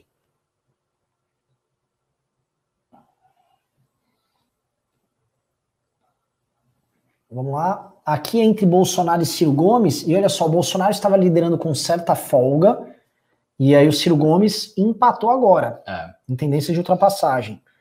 E Bolsonaro versus Hulk, Bolsonaro ganha, mas ganha por cada vez menos do Hulk hum. no segundo turno. Vamos pro próximo slide. Ou seja, Bolsonaro está se tornando cada vez mais parecido com uma mala velha, né? Apoiando todo mundo. Sim. Só do Moro que ele. É. Que é triste. Que é capaz né? dele manter essa é. diferença aí. Bolsonaro contra Boulos, Bolsonaro ganha. Mas aí também, né? É, também, Boulos tem tá desconhecimento, né? aí, aí tá também tá não dá. Vamos lá. Aí tem Bolsonaro e Dória. Cara, é lavada do Bolsonaro contra o Dória. Oh, eu já falei, o Dória não existe nessa eleição. O Dória não tinha nem que tá aí. Acabou, sai disso aí. Não tem mais. Vamos pro próximo. O que, que o Dória quer? Ele quer transformar isso aí com um ano e pouco hum, de marketing? Você tá vendo que a rejeição dos governadores está subindo no mesmo ritmo é. dos especialmente no Sudeste, mesmo na última rejeição do Bolsonaro. Veja só Lula versus Sérgio Moro. Agora sim, tem uma, tem uma coisa aí sobre rejeição dos governadores, que o Bolsonaro tem que ficar atento. Se a pandemia parar, se resolver, se reabrir, aí os governadores eles vão ter uma janela de fazerem coisas bacanas no estado para conseguir Sim. melhorar a sua Sim. situação. Sim. Próximo. Aqui tem vários agora a, a, série Lula versus Moro, por exemplo. É, o Lula ganhando, mas vamos lá, qual é o próximo que tá? Eu vou fazer uma pergunta bem objetiva. Tem algum cenário, um cenário em que o Lula perde? Estou interessado nesse cenário, se tiver. Ah, agora só é. Ok, com Jesus? Aí... não, não teve um cenário que o Lula perde, não. É, pessoal. Bom, isso é coisa boa demais. Sabe? Aquela pesquisa. Você, aquela pesquisa, pesquisa muito pessoal, boa. Que você olha e você fala, você começa a ficar chato. Sabe o que a pesquisa mostra? Um, mostra um Lula subindo, o que é desesperador. Mostra um, uma ter, as terceiras vias indo bem contra o Bolsonaro. Contra o Bolsonaro. No segundo turno. Ah. Entendeu? Porque o ruim dessa história é, eventualmente, o Lula se sustentar no segundo turno contra as terceiras vias e o Bolsonaro falar, perdido por perdido no segundo turno contra ele, põe eu que eu, sei lá, eu enfrento os comunistas, sei lá. Eu acho, é lógico que ele vai fazer esse discurso. Assim, se, veja, se for ele e, e, o Lula, ele e o Haddad, né, o discurso vai ser esse aí. Eu tô aqui, esses foram ladrões, ele vai tentar insuflar o antipetismo e o PT vai insuflar o antibolsonarismo. Vai ser um discurso dos negativos. Só que aí vem a minha opinião. Eu acho que hoje, como a tendência histórica virou em relação àquela que a gente viu né, de 2013 para 2018, aí eu acho que o antibolsonarismo persevera. Sim. Eu, eu, ou seja, o Bolsonaro botando toda essa retórica aí, anticomunista, PT robôs, eu acho que ela é insuficiente. Porque antes dava. Porque antes você tinha aquela onda que tava, era grande. Agora a onda se inverteu. Pô. A onda do antibolsonarismo é mais forte do que a do antipetismo. Sim. Ela já é mais forte. Sim. E o que é natural, porque o governante é o Bolsonaro. Então, as pessoas elas ficam com mais raiva de quem está no poder, não de quem já foi presidente há não sei quanto tempo. Isso sem falar que ele deixou uma memória que é boa para muita gente. A vida de muita gente melhorou na época do Lula. E essa memória não poderá ser apagada. Ó, oh, cuidado com essas coisas que você fala, hum. que vai vir um gado vagabundo e vai recortar não, essa fala. Mas não, rapaz, no meu caso, para dizer que eu vou votar no PT, o cara tem que forçar, viu? Eu sou uma pessoa fanática ideológica, eu não faço isso de jeito nenhum. Se tiver um, um segundo turno Bolsonaro, eu vou dizer que se tiver um turno segundo Bolsonaro e PT, eu voto em Bolsonaro. Se tiver um segundo turno, é sei lá, é, pegar aí um direita muito caricata. O Farrur. Aqui, o Farrur e o PT, eu voto se fazer o bigode, bigodão. Não, entre é. Farrur e Lula, eu votava no Farrur, ia ser um desastre. Eu, governo, eu, eu assim, eu não, eu não voto na esquerda, não, não é por mais que me forcem. Então, assim, e essa possibilidade não existe, mas eu analiso as coisas com frieza. O governo Lula foi melhor do que o governo Bolsonaro. Isso é uma realidade. Eu não voto porque eu, eu tenho princípios ideológicos muito rigorosos. Mas foi. Foi. E as pessoas têm essa memória. Então elas lembram das coisas. E por mais que tenha tido, ah, teve corrupção, teve isso, teve aquilo, mas isso também se diluiu, porque a Lava Jato se diluiu. Sim. Então todas essas acusações já fica meio confuso, né? Parece que, ah, pô, teve um juiz né, mancomunado que prejudicou o Lula, mas detalhe, aí liberaram um As homem. pessoas são confusas, tem gente liberaram achando que o Moro é corrupto. É o que aconteceu. Mas é, porque à luz do, do, do sentimento popular, o Lula era um inocente e prenderam um homem inocente. Isso é uma coisa grave. Ah, mas ele não é inocente. Ué, mas como? Ele não tá solto? não é? Aí você tem que provar. Veja, você tem que provar uma coisa que é difícil, porque exige uma abstração, Sim. que ele não é um inocente. É que a acusação dele caiu porque teve uma decisão do STF. Você entrou nisso aí, o cara já nem entendeu. O negócio é simples. Quem é culpado tá na cadeia. Quem tá solto é inocente. Se, sol... Se ele estava na cadeia e soltaram ele, ele está inocente. E prenderam o cara porque estavam perseguindo. É isso. Essa é a conversa. Vamos isso lá. é uma coisa clara. Vamos ler os pimbas? Bora lá. Programaço hoje, hein, pessoal? Vamos lá. O Dartigun, que é das Linces da Esperança, avisou: é possível ter algum apoio com a família imperial? Ano que vem, 200 anos da independência. Será um ano muito simbólico. Patriotismo. É zero. Como a família imperial? Eu nem converso com a família imperial. A família imperial é Bolsonaro. É, mas ainda que não fosse, o máximo que ele poderia fazer é, sei lá, uma live com a família imperial, falar do império. O Alexandre, o irmão dele, gosta muito da coisa do império, mas é só isso, né? Não tem, a família imperial não tem poder. ela não tem influência, ela não move nada. Se, sei lá, Dom Bertrand tá muito chateado com uma coisa, ele fica chateado e ele fala pros seus. É. Ninguém tá ligando. E, e, até falando assim, houve, né? Eu vou dizer, o MBL é muito mais poderoso que a família. Isso é uma realidade. O Dom Bertrand uh, deu declarações bolsominions recentemente, e o movimento monarquista que estava florescendo ali há uns 4, 5, florescendo ali, né, no nicho e tal, ele morreu. O, os monarquistas estão muito putos com o príncipe. Porque Pô, a causa cara... caiu porque ele virou um filhote lá do Bolsonaro. É que é outra coisa muito com falta de dignidade. Se você é o príncipe e tem que ser a monarquia, você não pode ser vassalo de ninguém, Sim. você é o rei. Sim. Ah, e outra coisa a falar para vocês, tá? Acabem logo com este mito do príncipe como um cara bonzão. O príncipe é um dos piores parlamentares que tem em Brasília. Ele vota tudo errado junto com os bolsominions, tudo errado, e ainda por cima trabalha pouco. É um cara com uma produção legislativa péssima é um, um songamonga.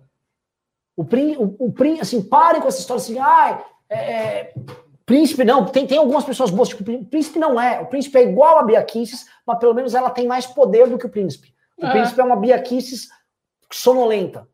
É isso. É tão terraplanista quanto. Parem, por favor. O cara vem com falar de Príncipe Brasil Paralelo, Marcel Van Hatten aqui, Caio Coppola. Meu irmão, vocês não estão em 2019. Vamos lá, Alberto César Digno mandou cinco reais, obrigado. O V. Kamal disse: será que o Centrão não está esperando o orçamento ser aprovado para passar o impeachment? Esperam as emendas parlamentares serem aprovadas para depois rifar Bolsonaro? Não por quê. Por que ele faria isso? MBL, vocês são minha esperança, Brasil Bizarro. Obrigado. Cara, depende do contexto para eles. Eu Mas de imediato, não tem porquê. Eles estão assim engatilhados para botar o impeachment. O Centrão. Não vejo sentido para o Centrão se aprovarem um novo orçamento de calamidade e sair despejando dinheiro irresponsavelmente. Acho que os mercados não vão aceitar. Não vão aceitar. A gente nunca sabe o que eles vão aceitar. Mas assim, é. pelo menos o investidor internacional já está bem. Hum. É, isso não vai ser proposto para o Bolsonaro agora. Pelo menos é o que não está pintando. Mas o Morão tinha que estar tá agora negociando com eles. E é. Se tivesse uma negociação. Mas o Mourão não tá. Vamos falar a verdade. O Mourão é o cara que, quando tava no auge daquele discurso golpista do Bolsonaro, ele vai lá e endossa parte daquilo. É. Assim, o Mourão, o Mourão é muito ruim. Ah, você tá falando de 64? É. é não, eu não interpretei desse jeito. Eu acho que aquilo de 64 foi um gesto que eles fazem desde Mas, eles, mas assim, ele não tinha que acenar daquela forma ali naquele momento. Não. Entendeu? Ah, pode ser. Ou ele tinha um jogo muito forte, assim, não vou deixar o Bolsonaro levar o louro sozinho dentro da caserna, a gente também vai falar. Mas assim, ele acenou, tipo, puta, agora que vai, não vai. O Borão é muito ruim nesse departamento. É, é. Uh, Luiz Brasil, au au. Ah, não. Au au. Acho que é dólares australianos. Ele mandou 5 dólares australianos. é Luiz au au. Por que a MBL não constrói o nome do Flávio Augusto? Já um nome público, é palatável na mídia, fala muito melhor que o Flávio Rocha. Nossa. Uh, mas quem que conhece? Ninguém conhece. É, não, assim, ele é um cara grande, mas assim, eu não vejo ele com vontade. Se ele tivesse disposição, é verdade. VGX Consulting mandou ah, mas, 10. Mas assim, ele teria que fazer muita coisa até ser conhecido de verdade. Ele não está em lugar nenhum. Ah, não, é, não, é verdade. Pesquisa. Ele, o, o, VGX falou: vamos abrir os pimbas, lembrando que os galos da liberdade vieram para fazer a diferença na academia. Curte nossos vídeos dos frangos da política e vem paródia nova. É não, tá saindo uns vídeos bons do, ah, dos galos ali. É, Vitor da Silva mandou 5 reais e disse: Lula não tem nem metade dos seguidores de Bolsonaro nas redes sociais. Quero ver ele dar uma volta na rua igual o Bolsonaro faz. Ah, amigo, você tá muito iludido. Não pense que rede social é tudo.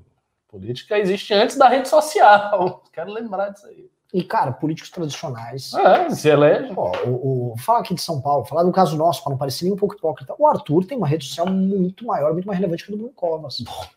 Mil vezes maior. Não é assim que a banda toca, necessariamente. Né? Ah... E outra coisa, você está presumindo que hoje o Bolsonaro sairia assim. Se o Bolsonaro sai assim, qualquer coisa, ele vai ser vai, ele vai tomar tapa na cara. Pô. Se, se for Bolson... aqui dentro, aqui é. em São Paulo, em centro urbano, não sei o que, ele toma uma porrada na cara. Solta o Bolsonaro em Recife. É, não tem essa impressão. Solta o Bolsonaro não. em Salvador. Solta o Bolsonaro em São Paulo. Solta o Bolsonaro no Rio. Tá pegando, ele tá pessimamente aprovado. A chance de ter pessoas que reprovam ele vendo isso é altíssima.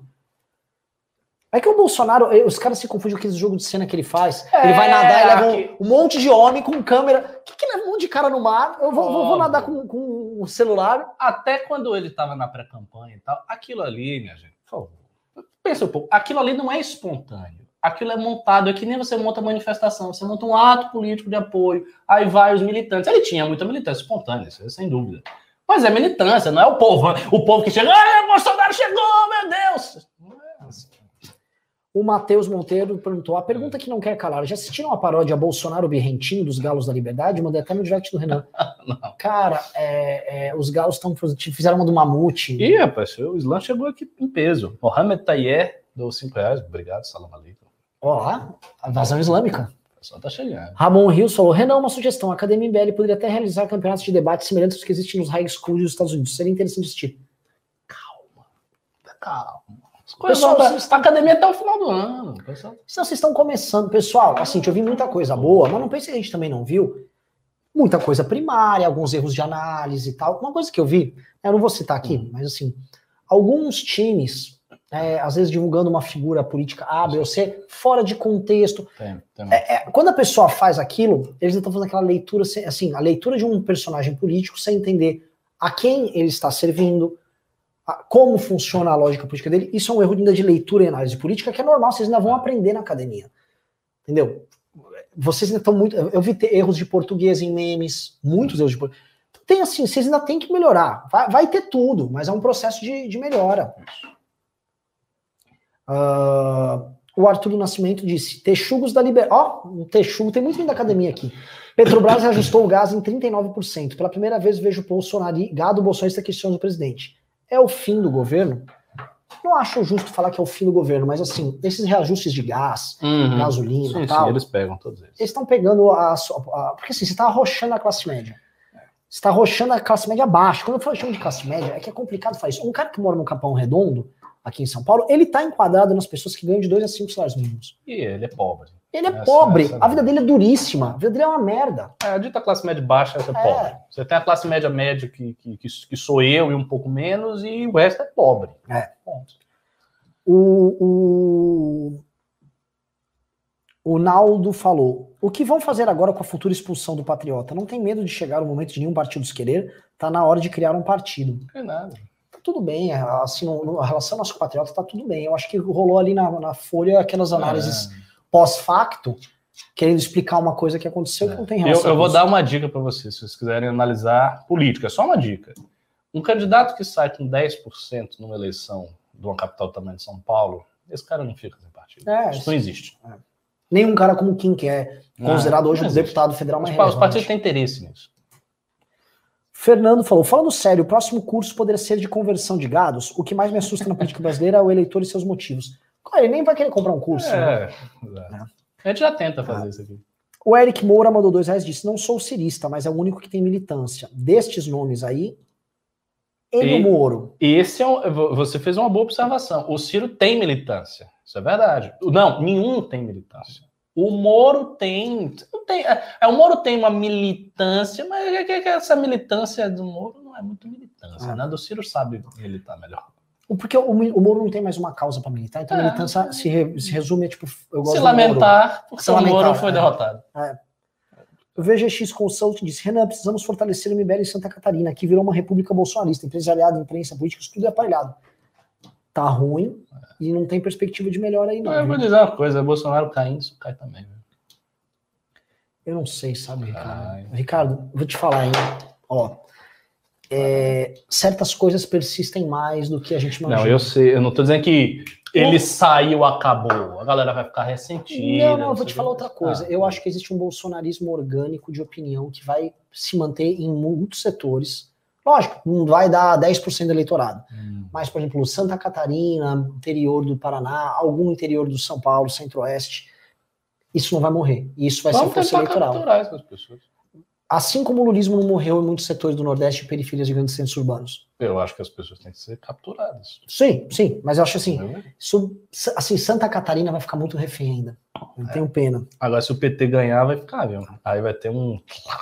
O Eric Moura falou: vocês catequizaram o Janones? Vários RT em vocês. Não, é um diálogo bacana aí.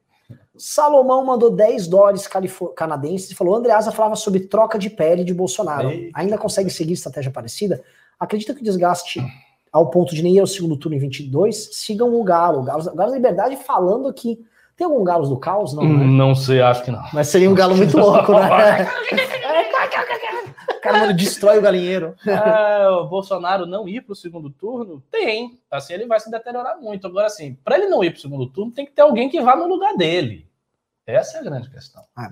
Léo Silva falou: Bolsonaro consegue tempo de TV se for para a campanha em 22? Sim. Consegue. Mas não como ele está imaginando. Essa aliança que ele tem com o Centrão, eu já cravo aqui. Ela não vai se manter para a eleição de 2022. Por quê? Porque o Centrão já tem um Lula. Eu, eu volto sempre pro Ciro Nogueira. Ele tá no Piauí. O Lira, que é também do PP, ele tem Alagoas. Esse cara vai fazer o cara crachar. Ele vai tomar o que ele pode do Bolsonaro agora. Agora aí tem um, tem um detalhezinho que a gente tem que levar em consideração. Eles têm inimigos também. O inimigo, ele pode pegar essa aliança mais rápido, se o PT sentir que tem como derrubar esses caras. Porque tem isso também. Aí, pensa Aí o o cara seguinte, pode ser forçado a ficar com o Bolsonaro. o, o Ciro Nogueira sempre apoiava os candidatos do, da esquerda lá no Eu Piauí. sei, eu não teria porquê. Mas pode ser que haja um reposicionamento. Porque assim, Ah. o cara que não é, não tá do grupo do Ciro, ele vai querer. É que não tá quebrada essa pesquisa aqui por estado. Mas É. tenta imaginar Alagoas e Maranhão. Eu tô falando do Lira e Ciro Nogueira. Uhum. Não deve estar muito ruim pro Lula ah, lá. Ah, não. Então esse cara olha, aí já faz, ai caralho. Se duvidar, esse cara já conversou com o Lula. Lúcio Ranielli disse: vocês acham que o Bolsonaro irá nos debates? Dado que todo mundo pode bater com facilidade nas narrativas dele, isso não favoreceria candidatos como a Moedo que estão fora do radar? Eu Sim. acho possível dele não ir no debate mesmo. Ah. Só que ele vai estar num período de queda, Hum. e aí ele também Mas precisa. vai ser. Ó, a galera vai dizer que ela é covarde pra cacete.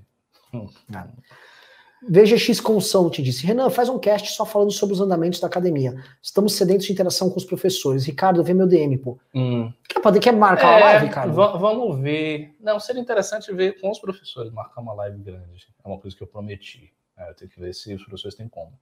Botar uns quatro, cinco professores Tá. para uma live de tirar dúvidas das suas respectivas matérias. Bom, eu, eu tô, anotei isso aqui, eu vou falar pro pessoal. Eu até falar sobre o negócio da academia. Eu ia fazer uma. Ia... Tá, foda-se, vou falar aqui. Eu tava querendo fazer uma, uma live especial. Eu, tava todo mundo falando, ah, livros, não sei o quê. Todo mundo. Eu acho que a galera tá muito tipo, ah, eu quero saber mais de Mises. Aí eu acho que ia ter muito coisa. Ah, essa do- live eu quero. Quando é que você quer? Só que eu fazer? quero falar de outro, não disso. Eu quero falar de um livro que, pra mim, foi um turning point, foi pra muita gente, nos 40, 50, 60, foi o On the Road, Jack Kerouac. Ah, não sei nada. É um, Nunca, é um nunca cara- li esse romance É. da geração Beat. É, e é.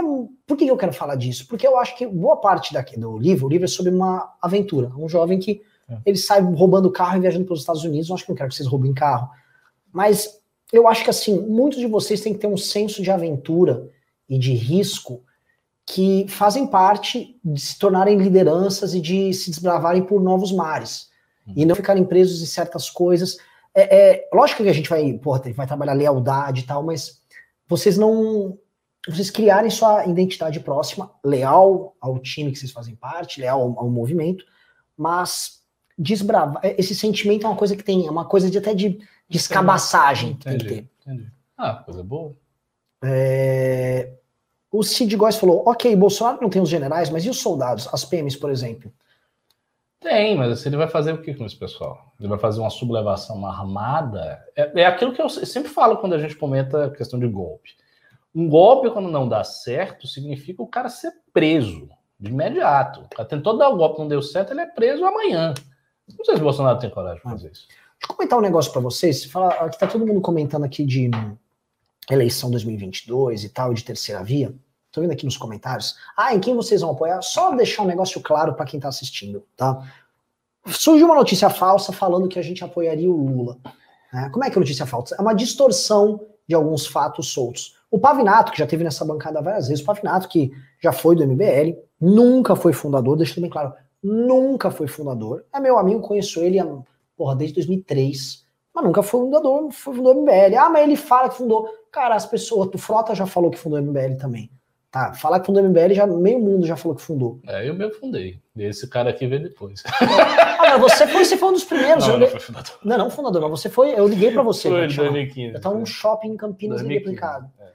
O, o- E aí eles pegaram uma notícia do Pavinato, onde o Pavinato realmente falou que votaria no Lula, e deram entender, fundador do MBL, lógico que é um ataque ao MBL, que eles estão fazendo é uma distorção, e o Gado usou isso para tentar fazer uma cortina de fumaça para atacar a gente. Gente, não há menor possibilidade, a chance é 0,00 de ter qualquer apoio ao Lula, tá? Isso não, isso não existe, isso é ridículo. A gente fez muito mais oposição ao PT do que qualquer um bolsominion vagabundo que tá falando fez. É Enquanto verdade, a gente enfrentava o é PT, vocês atiravam a gente pelas costas. Vocês são os filhos da puta, cara. Vocês não valem nada. Isso. Você, bolsominion, que tem que falar aqui, você é um bosta. Lava sua boca isso. cheia de mato que você fica pastando ao longo do dia, seu bosta ruminante, pra falar qualquer merda da gente. Que enquanto a gente tava lá enfrentando o PT, o seu político de estimação tava recebendo super salário com os filhos dele fazendo rachadinha, fazendo porra nenhuma no Congresso Nacional, nunca participou de uma reunião do comitê do impeachment. E aí fica agora com esse bando de bosta de youtuber Zé Cu, que eu nunca tinha ouvido falar no período do impeachment, tipo, te atualizei, uma mina feia que fica falando merda sem parar pra vir aqui. Falar, ei, por que ele tá com o PT? Vai tomar no cu, gentalha do cacete, some daqui, seus bostas, tá? Vocês dobrem essa língua, essa língua de boi que serve pra você fazer com purê de batata do que qualquer outra coisa pra falar qualquer merda da gente. Vai comer feno, seu bando de rato. Desculpa aqui. Não, não, bom, bom você, você tá dando essa, essa, essa bronca aí, porque, de fato, na época do impeachment, esse pessoal, eles só faziam duas coisas, sou muito franco. Ou eles iam para as nossas manifestações, de vez em quando eles iam, com cartaz e tal, o Olavo tem razão, tal, isso aparecia nas manifestações, mas era pouco. Ah, é? Porque o Olavo disse que todo mundo na manifestação dizia que tinha razão, nada disso. Tinha um- um ou outro cara, claramente, tipo assim, É. "Ah", via com uma É. faixa classificando aqui o dia inteiro. Ou eles iam para a manifestação que a gente tinha o trabalho de organizar, e era bem trabalhoso, ou eles batiam no impeachment. Esse pessoal bateu no impeachment demais, porque a tese deles era da Revolução Popular, etc. Então eles não ajudaram o impeachment, eles colocaram dificuldade. A gente trabalhava, era, não, mas não vai para lugar nenhum, você está entregando poder político, isso aí, está se coligando com Brasília, tem que ser a sublevação do povo, imagina. Então, é, Tanto que eles Bom, tentaram, né? tá? O Bolsonaro, lá, no, não, o Bolsonaro, o Olavo, lá na época da nossa, da- do acampamento, organizou um movimento que chamava não sei o que popular, é sim, Que a Bia Kicis estava liderando. para fazer intervenção popular. Aí eles levaram 20 pessoas. 20 pessoas. É uma caricatura total. É. Vamos lá. Ó, você tá, ó, você, você tá incomodando outro tipo de gado aqui. Titi 22, a mina do Te Atualizei é mó gatinha. kkkk, tá, né? Vocês assim, se conformam com qualquer coisa. Eu não acho ela feia, não. Não acho. Você- Eu, eu, cara, se fosse bonita, eu já não achava. Eu só digo isso. Tá Entendeu? vendo? O Renan não tem esse negócio de a ideologia dele É, vai até é, o- é. as últimas. É. Não, não, se, se pegasse a mulher mais bonita do mundo e ela fosse uma bolsominion, assim, isso ia ser Ah. difícil. Assim, juro pra você. É Ou se fosse uma petista, assim, extremada, Oxe, eu não. Pode ser, ah, Bolsonaro, Bolsonaro é, Bolsonaro. é. você falando que você era mais fundamentalista de, de direita. Mas não por isso. É. Não nesse aspecto. Nesse aspecto, nem aí. Mas vamos, vamos. Vamos lá. É, Anderley Pastrello disse: não dá para escrever nada nesse superchat que o Fruto corta. Aí eu não sei. Rodrigo disse: se caso o Bolsonaro perceber que não tem chance de se eleger, é possível que ele tente outro cargo? Não, é possível que ele tente. Aí sim que ele vá para uma tentativa, uma, uma alopração golpista. Daniel Martins. E outra coisa que ele pode fazer, sabe o que, que é? É ele cavar um acordo pós-presidência. Tipo, ó, eu vou entregar as coisas aí, Isso ele pode. eu vou, eu vou, eu posso apoiar alguém no segundo turno, você me Isso segura ele onda lá. pode, e eu acho que ele deveria fazer isso. Também acho. Para ele é melhor. Agora sim, tem uma. filho aí, pô. O Bolsonaro não confia em ninguém, né? É. Confiar que os caras vão cumprir. E os caras também são meio filho da puta, né? Fazer uma acordo, tira o cara e mete ele. Ele vai fazer o quê? Ele vai dizer pra militância dele: não, é que eu fiz um acordo pra me salvar e entreguei para o país. Esses caras não tem como falar. A situação É é complicado. né? Daniel mandou. Eu comento isso com alguns amigos que riem de mim, mas observo que são grandes as chances de Bolsonaro correr como uma ratazana de volta para a Câmara, com o único intuito de manter o foro privilegiado. O que vocês acham? Como é que é? Bolsonaro concorrer para deputado depois para manter o foro privilegiado? É possível. É possível. Não sei se vai deputado, senador, talvez, por aí, alguma coisa assim. Não acho impossível. Não acho impossível ele querer emendar uma coisa na outra. Se ele sentir que ele não pode ser presidente, que ele está totalmente destruído Você lá sabe, no buraco, Vou te falar um negócio. talvez ele Eu sei que é, uma, é, uma- é só um exemplo bobo que eu vou dar, mas Fernando Alonso, piloto de Fórmula 1, já foi duas vezes campeão de Fórmula 1, puta conquista. Já ganhou o Grande Prêmio de Mônaco, que é uma das grandes conquistas. Só que ele sabia que nunca mais ia ser campeão de Fórmula 1. Aí ele saiu da Fórmula 1 e falou: existem outras grandes corridas para ganhar. 500 milhas de Indianápolis e a Le Mans. Ele já ganhou Le Mans, ainda vai, vai ganhar Indianápolis. Só que isso é muito um discurso de um cara que nunca mais vai ser campeão na É Fórmula 1. claro. Então o Bolsonaro fala, ó, já fui presidente. Bolsonaro nunca mais vai É, ser é. presidente. Eu vou- Zero chance. Eu não vou ser, eu, eu vou agora. Eu podia ser presidente, mas agora eu vou ser presidente do Senado. Eu vou ganhar pro Senado para mudar aquilo lá por dentro. E ele tem um precedente. Ele não disse que ele não ia se reeleger? Cara, faz sentido, né? Mas Ele falou isso há muito tempo. Todo mundo tava à reeleição. Mas ele disse que ele não tentaria a reeleição. Ele falou isso. Então ele pode usar esse discurso, dizer, não, acharam que, mas eu não vou tentar. ia ser muito engraçado um presidente sair para senador, tá ligado?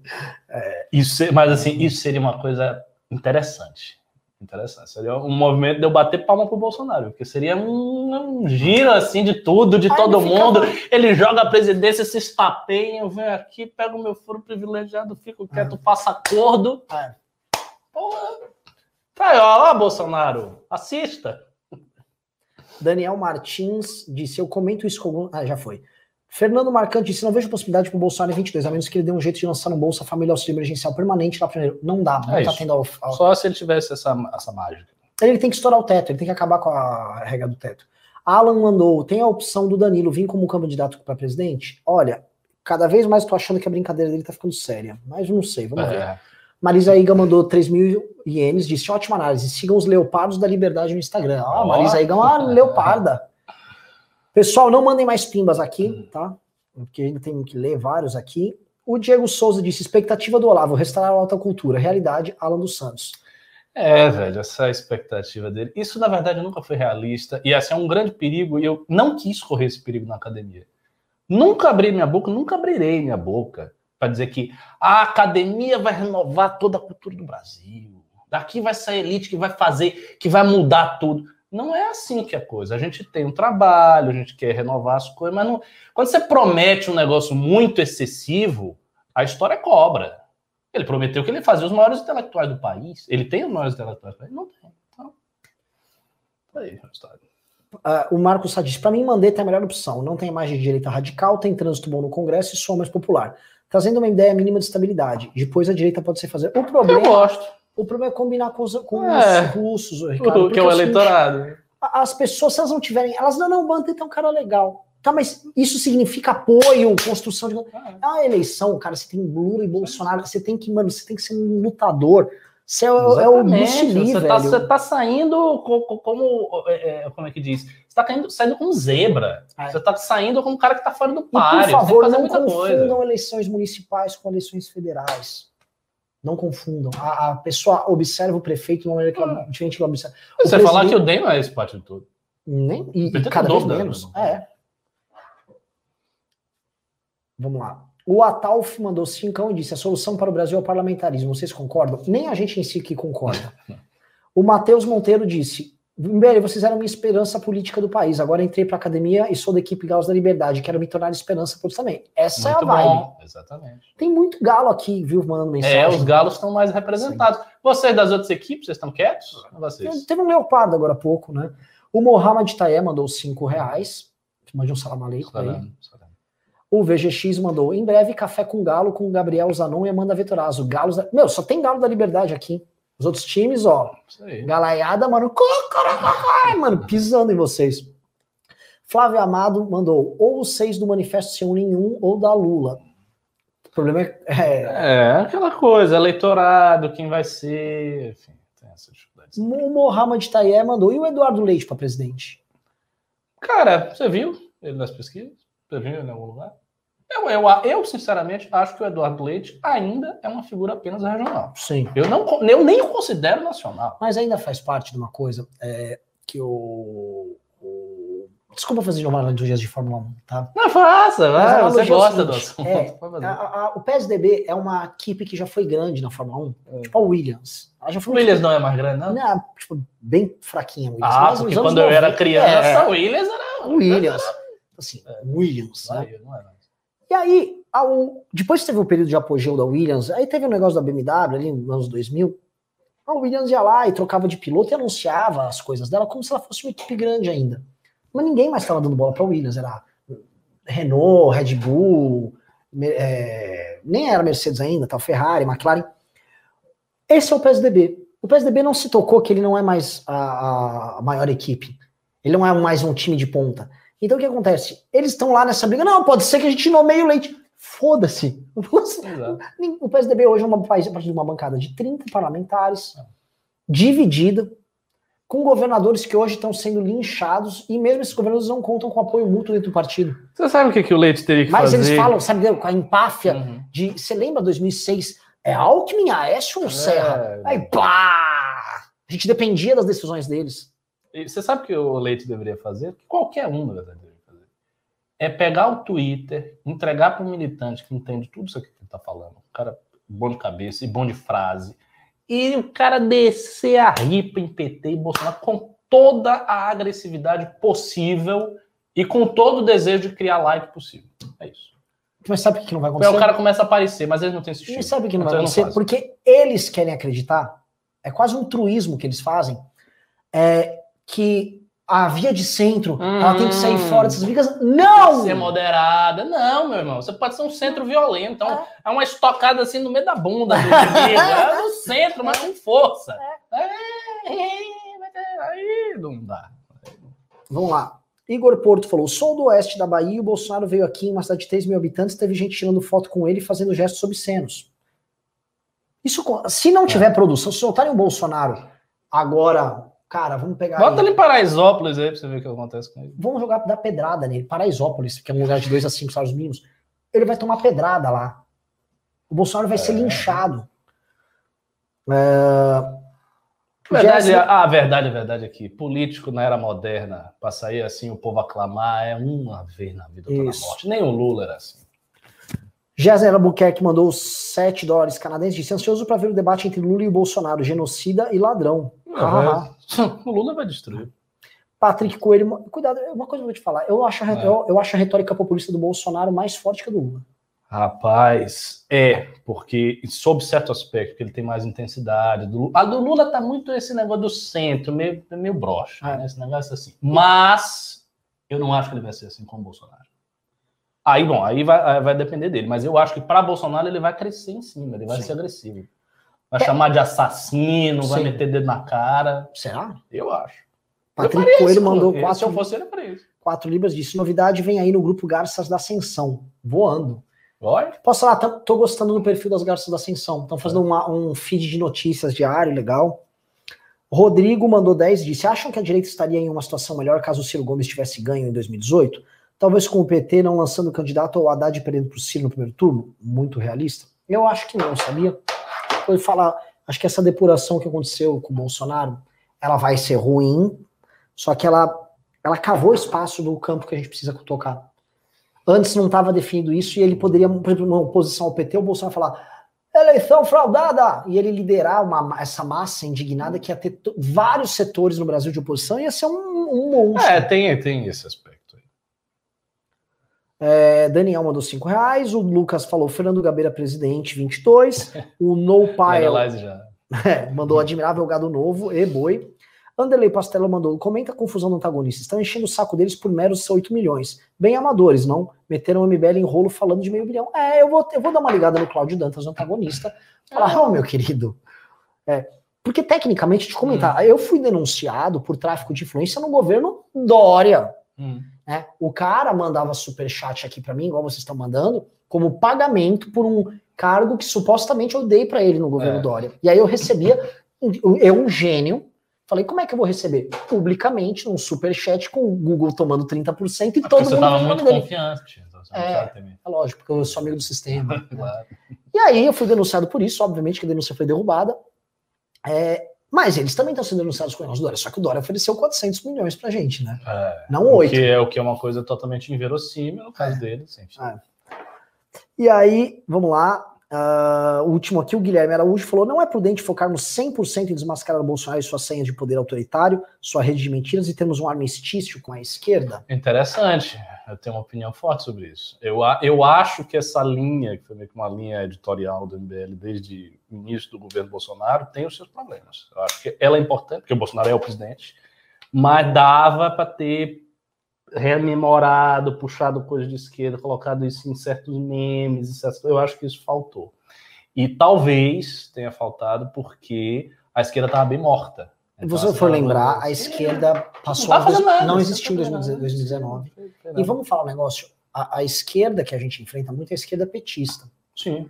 A gente teve nossos picos de bico, mas o Ciro ele aparece, aí depois o Ciro some também. O pico disso da esquerda foi a eleição do Arthur, Sim. quando ele polarizou com o Boulos. E a gente voltou para aquele É. enfrentamento clássico, Exatamente. porradaria com a esquerda Verdade. durante três meses. E porradaria É. braba, com a imprensa, com a esquerda. Voltou assim um clima, eu me senti É, voltando no voltou, tempo. voltou, voltou, voltou. É. Eu gostei do, do retorno. Mas o que acontece? A, a esquerda não tem relevância nem no parlamento.